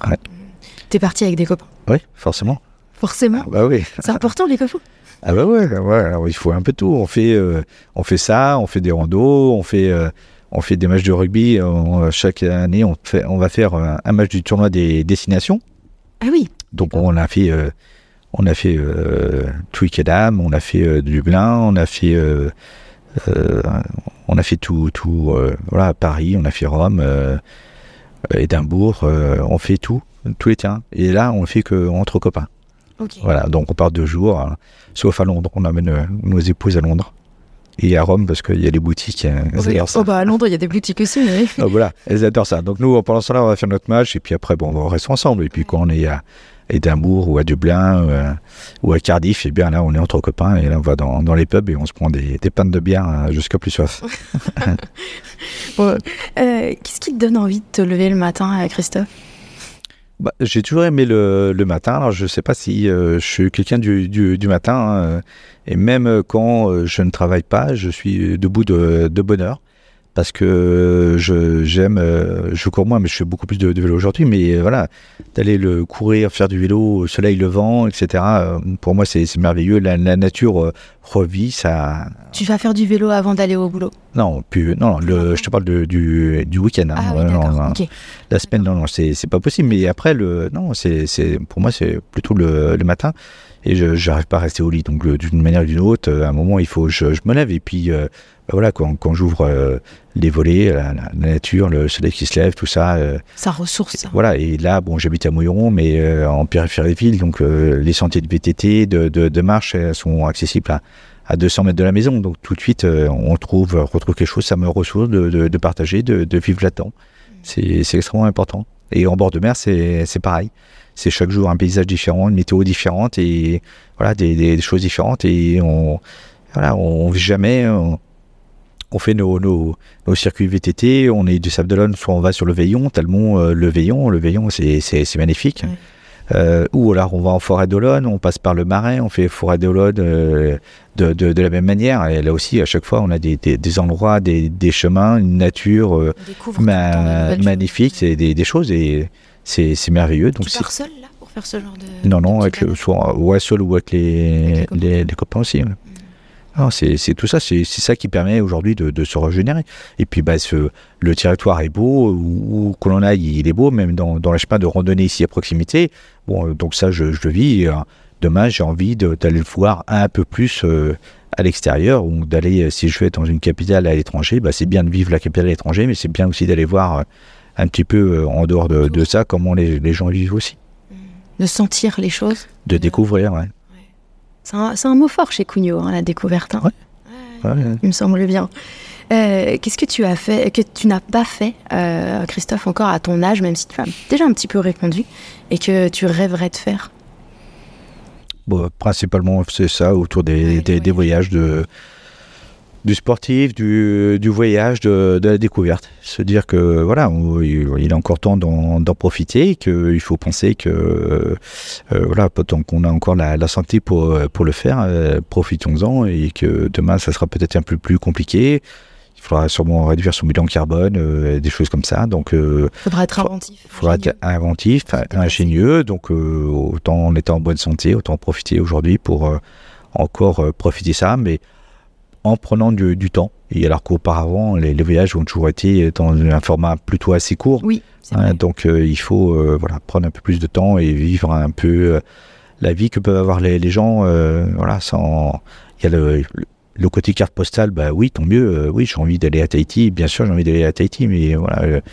voilà, je vais pas non plus faire que, que ça, mais prendre du temps. et si je suis allé aux États-Unis, je suis allé à Miami, je suis allé à New York, je suis allé à Las Vegas, euh, mais j'ai envie de traverser les États-Unis en prenant le temps, euh, voilà, euh, mettant, au lieu de traverser, d'aller en trois points, de faire, de passer un peu de temps. Bon, on n'est pas inquiet pour ta retraite ma semi-activité, ma retraite, elle n'est pas encore là. Mais non, mais en tout cas, le, le, but, c'est de rester actif. Et de même si, prendre en prenant un petit peu de recul professionnellement, c'est de rester actif voilà, auprès de, voilà, de, de, de, la vie économique, euh, des différents réseaux pour effectivement avoir une vie sociale et professionnelle quand même qui, qui soit active. ne, ne, pas rester euh, voilà, sur un transat, euh, c'est pas mon, c'est pas mon genre. Ouais, et puis je t'imagine bien aussi passer ce fameux relais comme ton père vous l'a passé à vous. le relais, on pourrait qualifier un peu la source Tout à fait. de l'histoire. Je t'imagine très bien faire ça avec tes enfants, tes neveux, tes nièces. Et c'est pour ça qu'on se donne de, de, de, la durée et se dire que nous, cette transmission, moi, je l'imagine sur 5-10 ans. Alors, professionnellement, oui, euh, dans le personnel, je, voilà, je prends du recul. Je serai toujours là si les équipes ont besoin, mais bon, autant que possible, il faut, qu'elles soient autonomes. Il faut leur laisser vivre, euh, remplir euh, voilà, leurs objectifs, etc. Au-delà de ça, bah, il faut avoir un petit pied dans l'entreprise, voir ce qui s'y passe, définir une stratégie à, à moyen et long terme, et puis transmettre effectivement à la troisième génération. Et c'est pas se dire fin 2024, ça sera transmis à la nouvelle génération. Non, ça va s'accompagner sur les, à mon avis, sur les 5 à 10 ans. Complètement, pour leur laisser aussi la place, le temps de prendre leur place. Voilà. tout à fait. Euh, Christophe, on va, ça va faire plus de deux heures qu'on échange. Et eh oui. Ah ok, tu n'as pas, vu le temps passer Non, pas du tout. Eh écoute, c'est euh, c'est le, plus beau compliment du coup qu'on puisse se faire à notre, par rapport à notre échange. Donc écoute, on arrive aux questions de fin. Euh, je, te garde encore avec moi quelques instants. Si tu avais euh, un conseil à donner aux jeunes entrepreneurs qui se lancent, donc pas forcément des très jeunes en âge, mais quelqu'un qui, voilà, qui a cette fameuse idée dont on parlait tout à l'heure, qui veut la mettre dans la matière, qu'est-ce que tu leur conseillerais? C'est quoi le jeune, que le conseil pardon, que tu donnerais à un jeune qui se lance? Un jeune qui se lance, c'est de, se rapprocher d'un réseau euh, euh, de, de, professionnels. Bon, je, vais parler de, de réseau entreprendre, bien sûr, hein, mais euh, il y a d'autres réseaux également qui, existent euh, pour effectivement partager, activer cette idée, recueillir des informations complémentaires, compléter voilà, sa, vision. Euh, et surtout ne, pas rester seul, hein, parce que effectivement, euh, il va s'imprégner de, différents milieux, de différentes choses. C'est vraiment ça le, plus important, ne pas rester seul, trouver euh, euh une entreprise, quelqu'un qui va l'accompagner, un réseau, autre, et c'est vraiment ça le, le plus important l'entraide, la solidarité, le, partage. Oser peut-être dire parfois qu'on ne va pas bien et qu'on ne sait pas. C'est pas évident. Et pas on, évident. on, le rencontre à, à chaque fois. Hein, c'est, on le sait, quand les entreprises euh, vont mal, c'est pas le moment, c'est pas ce moment-là où euh, elles communiquent le, le plus. Hein, euh, euh ouais, je, je, reçois un SMS d'une entreprise que, que j'accompagne. Et voilà, on, on, je l'ai sollicité pour un rendez-vous. Il m'a dit OK. Euh, donne-moi tes, tes, tes, disponibilités. Donc voilà, c'est ça qui est important. C'est de ne pas le, le laisser seul, c'est de se dire voilà, il y a quelqu'un qui t'écoute et puis qui peut peut-être t'aider euh, c'est toi qui gardes les rênes. Il hein, n'y euh, a, a, pas de. Hein, c'est toi le chef d'entreprise. Je peux t'accompagner, t'aider. C'est toi qui as encore euh, les, les, rênes, bien sûr. Mais c'est pas en restant tout seul dans, dans ta boîte que tu vas réussir. Est-ce qu'il y a des entreprises vendéennes qui t'inspirent? Oh, ben, il, y a des, il y en a des, des, des nombreuses. Hein. Il y a des, entreprises, et tant mieux, de, des gens qui sont, comme j'en parlais tout à l'heure, de certaines TI vendéennes, de, euh, voilà, des, celles de notre génération, hein, pour lesquelles effectivement euh, on, a parlé des Sodebo, etc. Mais on voit euh, d'autres, bien sûr, RCM, Renan Chabot, qui se mhm. développe aussi beaucoup. Voilà, la famille Dubreuil, beaucoup, et des, des, des, nouvelles entreprises également. voilà, Hoffman, là, c'est ces modes de start-up qui continuent à se, se, se développer. Mais il y en a des, des, multiples un petit peu partout, des ETI, enfin on parle des, des grandes, hein, mais des PME. Euh, j'ai plutôt tendance à voir euh, effectivement le, le, côté positif. Il y en a très peu qui effectivement euh, euh disparaissent. Donc, si je vais pas toutes les, les, les citer, mais franchement, il y a un tissu industriel fort et ça, c'est vraiment important. Et on entend vraiment à travers tout ton, ton, discours cette notion de transmission, de pérennité. Ça, ça a vraiment du sens. C'est essentiel, et, oui. Ouais, et du coup, ce qui se, ce qui perdure euh, donne de la couleur, oui. j'ai l'impression, à, tout à, fait. À, à, ta vision des choses. Ah bah, bien sûr, c'est, alors tout, tout, euh, tout est beau, même si celui qui cède euh, sa, sa boîte, je veux dire, euh, voilà, chacun fait, fait ce qu'il veut, hein, mais euh, c'est pas parce qu'il va la céder qu'il euh, va se casser la gueule, loin, loin de là. Hein. Mais tant qu'on peut garder les périmètres de décision en Vendée, je pense que c'est plus fort qu'effectivement, une fois que ça part à l'extérieur, c'est plus compliqué derrière les décisions, tant que le champ de décision est, reste vendéen, c'est quand même quelque chose qui est extrêmement fort. Complètement.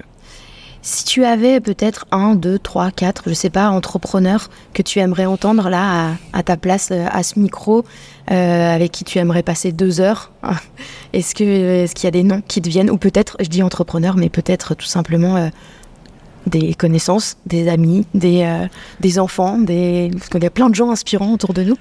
Ah, il y a plein de gens inspirants. Alors, je, je vais nommer personne, mais bon, je, voilà, j'en ai nommé certains, mais il y en a plein, plein d'autres euh, euh, partout. Euh, franchement, c'est c'est tellement riche que je voilà, je non, je personne, mais off, je pourrais en donner, oui. Ok, et bon, écoute, je prendrai avec plaisir. Euh, Est-ce qu'il y a une chose que les auditeurs devraient retenir de notre échange? S'il y avait qu'une seule chose, ce serait quoi selon toi? À chaud, là, comme ça À chaud? La seule chance, euh, entreprenez, euh, lancez-vous, lancez-vous.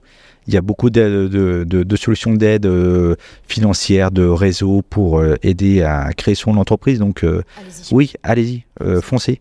Et c'était compliqué quand mon père l'a fait. C'est sûrement compliqué aujourd'hui si, si vous voulez faire. Il y a, il y a pas, ça va pas venir tout seul, hein, mais il y a moyen aujourd'hui de, de créer des, des, boîtes. Il y a quand même beaucoup de, de fonds d'aide euh, et de, de réseaux pour vous aider à, à vous lancer. Donc, allez-y. Comment est-ce qu'on éventuellement est-ce que tu es accessible? Est-ce qu'on peut te contacter? Est-ce que tu enfin tu es très ouvert sur euh, sur les réseaux? Mais euh, donner ce conseil là à l'entrepreneur est-ce que tu es OK avec ça? Est-ce que Oui oui, bien sûr, oui. Je serais très content de ravi d'accompagner effectivement des, des, entreprises, des choses comme ça. Donc je le fais à travers Réseau Entreprendre parce que il y a. C'est un moyen. Ouais, c'est un moyen. Après, euh, je suis dans d'autres réseaux, mais euh, non, bien sûr, on peut me, me, contacter à travers la, la société, en passant par, par le standard. Et éventuellement, on peut se, se, voir et donner des, pistes. je ne sais pas si quel sera le, le, sujet, mais on peut toujours trouver une solution à un problème. Ok, super. Ma toute, toute, dernière question. En début d'échange, tu sais, je t'ai demandé euh, comment tu te sentais ici euh, dans les euh, locaux de, chez Cugno. Et maintenant, après notre discussion, après deux heures où on a un peu posé les choses, où on a raconté des histoires, comment tu te sens? Quel mot qualifierait ton état d'esprit? Non, moi, je, suis bien. Je suis content de partager ça. C'est la première fois où on fait une interview aussi longue et voilà, je suis très très content de cette interview, de ce moment passé voilà, je suis serein, je, suis, je ne reviendrai sur aucune des paroles que j'ai pu euh, annoncer avec euh, voilà l'émotion parfois qui, qui, qui, était arrivée, mais euh, non, non, c'est franchement fantastique et c'est cette notion aujourd'hui, euh, la plus importante, c'est la transmission, effectivement. Mmh, super. Merci infiniment euh, Christophe pour ce moment euh, incroyable de partage. C'était un moment privilégié euh, pour moi et pour chacun d'entre nous qui nous écoute. Donc merci beaucoup et à très vite pour de prochaines aventures à la découverte de tout un tas de choses dans le monde de Cugno. Merci Christophe. Merci Stéphanie. Bonne journée. Si cette conversation vous a plu, nous serons heureux d'avoir vos retours sur l'épisode. Alors restons connectés pour continuer à écrire des histoires à la vendéenne. Vous voulez construire demain? Alors démarrez aujourd'hui. À la Vendéenne, le podcast qui donne envie d'entreprendre. Impulsé par Réseau Entreprendre Vendée.